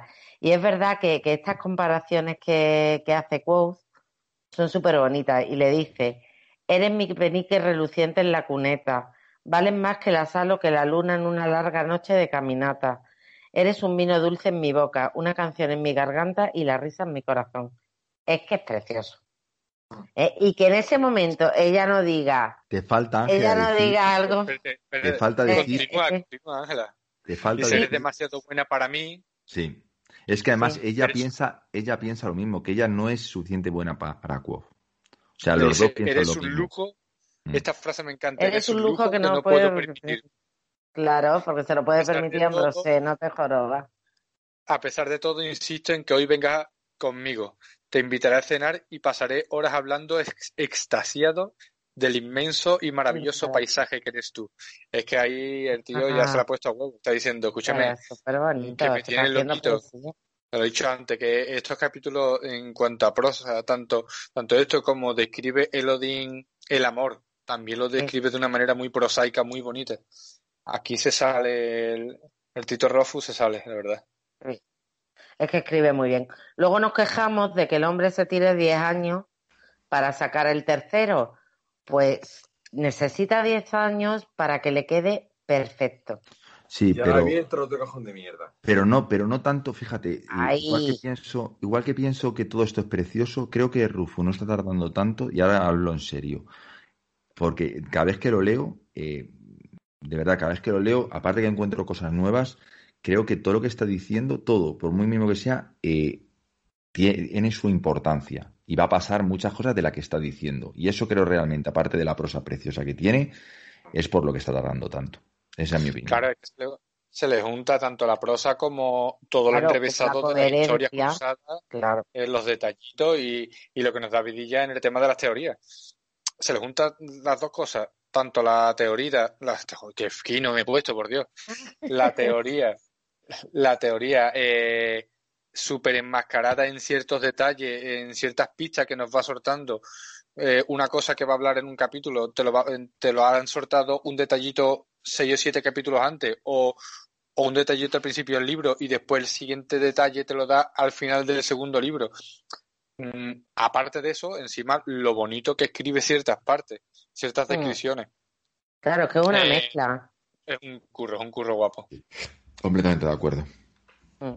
Y, y en lo que estabas diciendo tú, Diego, ya para terminar con este capítulo, le estaba en un mal momento, ¿no? Pero dice, horas más tarde volví a la universidad con paso alegre. Iba silbando, cantando. El laúd terciado a la espalda. Era ligero como un beso. Hacía un sol cálido y relajante, soplaba una brisa fresca. Mi suerte estaba empezando a cambiar. Sí, sí, Ahí, fíjate, con, el, detallito de que recupero el laúd, tengo un estuche en condiciones que no tengo con las hebillas reventadas, Dena la veo más a menudo, eh, tengo el gram, tengo a Debbie otra vez de mi parte porque la he recuperado con, no, no, a, Debbie, no, la tiene de su parte todavía. No, el gran, el gran todavía no lo tiene, pero bueno, pero tiene un plan. El problema es que ya tiene un plan para, para Ambrose, sí, sí, que la va a volver a ver, ha recuperado su laúd. O sea, al final, digamos que tiene el control de su vida que lo había perdido antes. Sí, está todo cambiando un poquito, pero bueno. Va, va soplando pues aire de, de, de popa. Exactamente, ya vienen vientos más favorables. Bueno, chicos, pues eh, aquí lo vamos a dejar. Yo voy a tomar camino hacia el archivo. Me da que vosotros vais a seguir un poquito más con el Mezeglin y el Scooter. No sé por qué tengo ese feeling. Eh, Tened cuidadito con el camino de vuelta de INRE, que luego ya se sabe que las resacas son muy malas. Eh, pues nada, Alfonso, como siempre, un placer tenerte, que siempre enriquece mucho los programas. Y nada, nos vemos en la próxima, ¿no?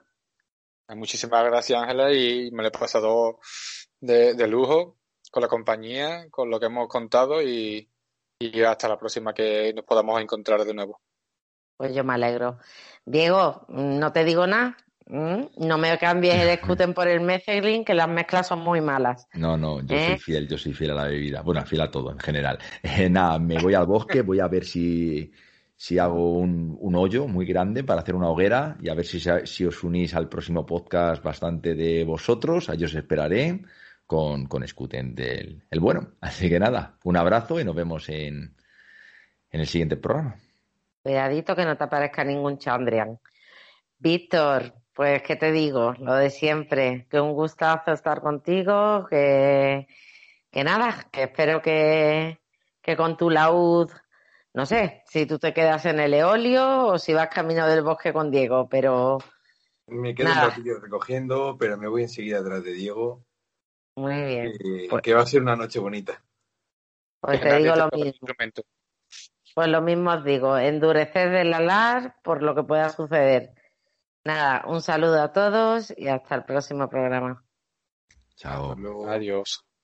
Buenos días, o buenas tardes, o buenas noches a todos los oyentes de Recre de Guía. y buenos días, buenas tardes, buenas noches a todos los miembros de, del staff de Recre de Guía, a todos mis compañeros. El monográfico que voy a grabaros hoy va a ser un poco, el formato va a ser un poco diferente. Ahora mismo son las cinco y media de la mañana y voy caminando por la calle. ¿Y por qué hago esta tontería? Bueno, muy sencillo, porque llevo varios días intentando grabar esto. No, no sé cómo, no sabía cómo grabarlo. Lo he reescrito y lo he borrado un millón de veces. Lo he grabado otras cuantas. Y al final me he dicho, venga, vamos a hacer de una forma diferente. Voy a salirme del guion, voy a salirme de la, de la habitación y voy a grabarlo de una forma totalmente diferente.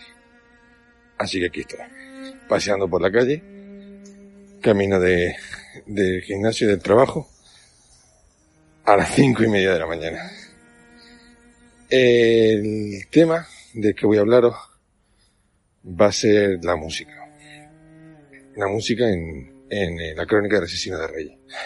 Bueno, todos sabemos que la música es piedra angular, eh, núcleo en la vida de Quoth, ha condicionado totalmente su vida, quién es, su objetivo, su meta, su adicción, su necesidad, que es su laúd, su música y rodearse de otros músicos.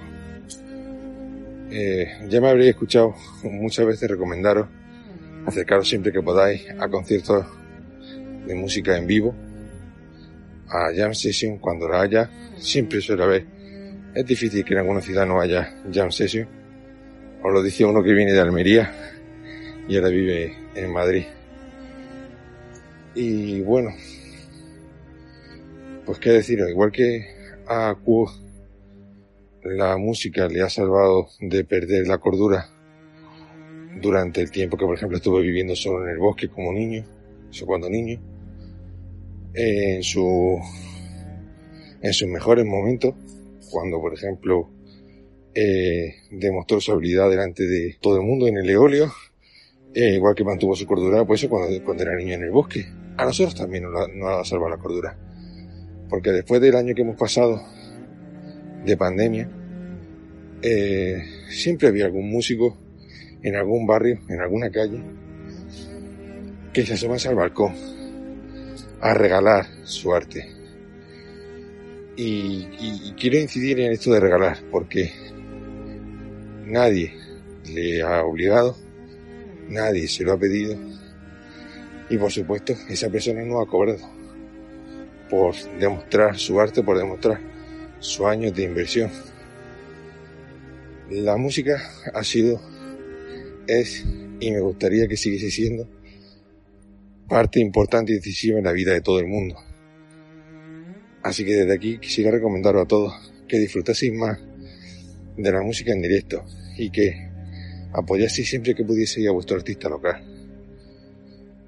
Pero centrándome en, en porque tampoco quiero que esto parezca que estoy aquí haciendo publicidad ni nada por el estilo, eh, centrándonos en el objetivo principal de, de este monográfico, que era música y la vida de Quoth, sí quiero insistir y quiero incidir, es exactamente eso, exactamente esencial en su vida. Si Quoth no hubiese nacido dentro de, dentro de una troupe como Medena, y hubiese sido criado por un laudista de una calidad increíble, probablemente no habría echado tanto de menos la música o no le habría salvado tanto.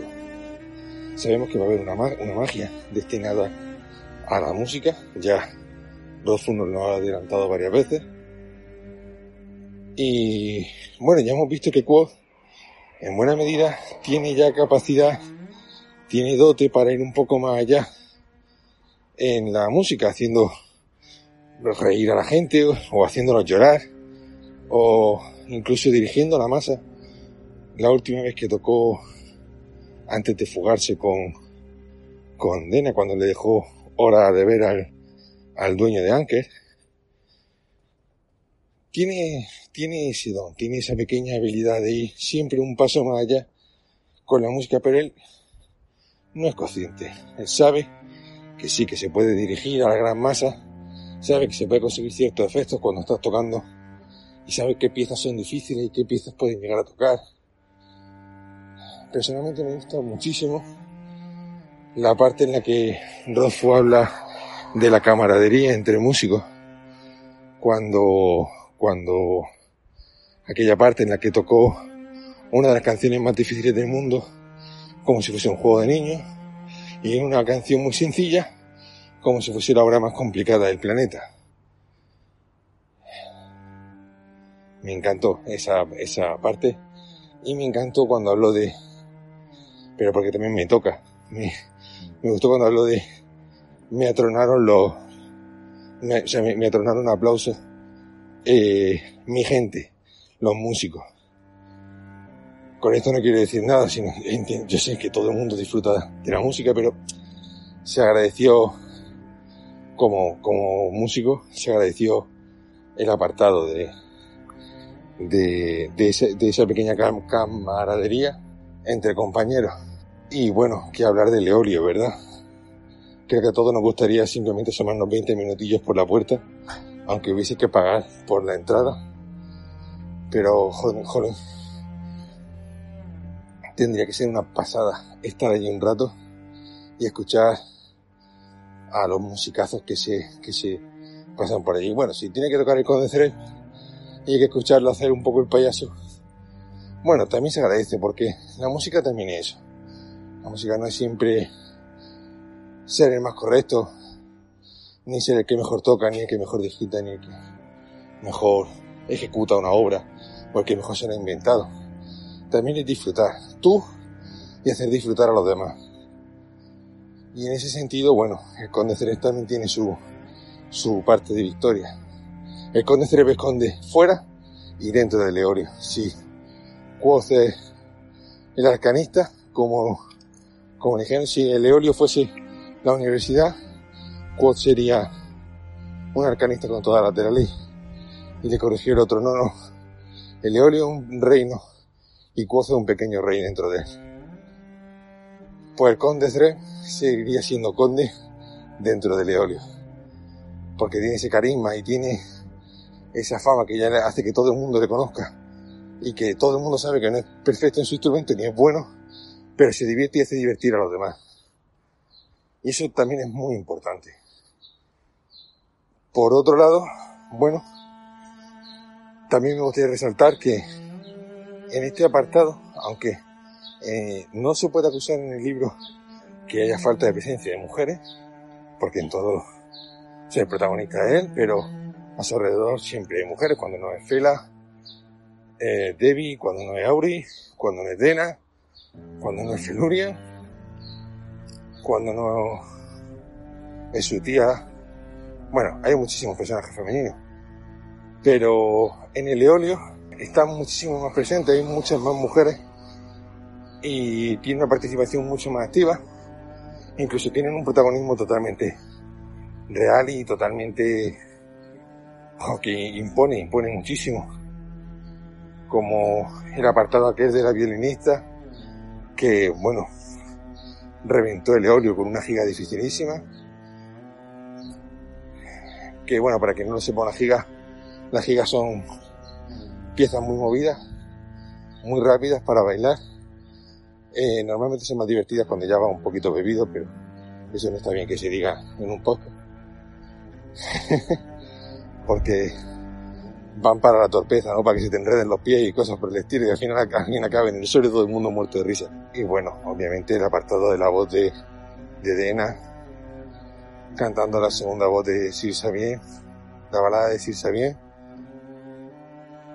En fin, que hay muchísimo trabajo, hay muchísimo gusto y ojalá lo lleve a serie de televisión y hagan algo espectacular. Pero algo espectacular de verdad, quiero decir. Ya creo que también lo denuncié una vez en, en el podcast, pero si no, lo, os lo comento todo. Eh, lo que han hecho con Dandelion o Fasquier en, en, la, serie de Gerald de Rivia, lo digo desde ya. Es una verdadera atrocidad. Eso es totalmente imperdonable. Han destrozado el personaje metiéndole esa música que es totalmente terrible y totalmente inescuchable. Eso no se puede perdonar. Lo siento, pero yo cada vez que escucho el Tosa Coin Witcher, yo mm, me pego un tirón de la barba. Incluso ha habido veces que he dejado de ver la serie. Os lo digo de corazón. Y me gustaría pensar que si algún día hacen una serie sobre Quoth, eh, la serie va a ser muy diferente. Al menos en lo, en lo sonoro. ¿Me gustaría participar? Obviamente. Incluso me gustaría que alguna de las cosas que yo he escrito formasen parte de la banda sonora. Obviamente, pero ni tengo el reconocimiento, ni tengo en sí el verdadero conocimiento para, para participar en una obra tan, tan ambiciosa. Pero bueno, desde aquí, elijan a quien elijan, si es que alguna vez se hace. Personalmente voy a estar con 20 orejas y 50 ojos puestos encima de la obra y tenés por seguro que va a haber un apartado, eh, creo que semanal incluso, para hablaros de, de lo que me parece y lo que me dejará de parecer. Perdonad la jarana, porque ya son, ya, ya, ya se está haciendo la hora de que todo el mundo se vaya, se ponga en marcha y empieza a haber mucho trasiego de tráfico. Bueno, en realidad tengo poco más que decir. Tengo muchísimas ganas y honestamente tengo mucha, casi puedo decir que mucha necesidad de poder escuchar de verdad las obras que, que se transcriban, las canciones transcritas a música, interpretadas, tocadas, esas pistas para la laúd, porque el laúd es un instrumento muy famoso en su época y muy requerido para toda la música medieval, pero que tiene poca presencia real. Y ojalá incluso se atrevan y enseñen diferentes tipos de laúd, o incluso se animen y toquen una tiorba o algo por el estilo, que son. Instrumentos preciosos, desde el laúd, el archilaúd, el laúd árabe, el laúd turco, el, el, europeo, eh, la tiorba, eh, cualquier tipo de flauta, las arpas pequeñas, las arpas de mano, las arpas grandes, como la que, la que lleva Dena, que son todos instrumentos increíbles, son honestamente instrumentos bestiales, y ojalá se le dé el trato y el respeto que merecen, porque va a ser, pueden llegar a ser obras, os lo juro, podrían llegar a ser una banda sonora espectacular, con instrumentos pequeños y con instrumentos sencillos, sin grandes orquestaciones ni nada, porque al fin y al cabo, Woz es buen músico y un gran músico, pero nunca se mueve por entorno de mucha gente. Hasta donde yo recuerdo nunca ha habido ni siquiera una orquesta de cámara en toda la obra. Así que personalmente no espero obras complejas, ni obras muy grandes, ni obras muy épicas, pero sí que espero unas obras con mucho gusto. Y poco más, no tengo mucho más que contaros. Solamente que me muero de ganas de ver cómo va a ser la magia de los músicos, la magia de los cantantes, y ver el poder que tiene, porque está claro que Quoth va a explotar eso. Está muy claro. Si no lo va a explotar, va a hacer uso de quien sí, de quien sí tenga poder sobre ello. Va a ser impresionante. Tengo muchísimas ganas de que salga el tercero, solamente para darle caña a esa parte y a ver qué pasa luego con la saga, porque os recuerdo que la crónica del asesino de Reyes es, como dijo Rofo, un preludio de un millón de palabras. Así que poco más tengo que, que deciros. Muchísimas gracias a todos por estar. Muchísimas gracias a todos por escuchar, por comentar, por compartir, por ayudarnos a difundir y por ayudarnos a hacer el podcast cada día un poco más grande. Nosotros lo hacemos con toda la afición del planeta, pero la verdad es que se agradece que vosotros lo hagáis con tanto, con tanto cariño que Igual que nosotros estamos por el gusto de hacerlo, vosotros estáis por el gusto de escucharnos. Y a todos mis compañeros, pues muchísimas gracias por seguir con, con, el, el proyecto. Llevamos ya más de un año y cada vez somos más, cada vez somos mejores y cada vez da más gusto trabajar con todos vosotros. Os dejo un saludo a todos y hasta la próxima.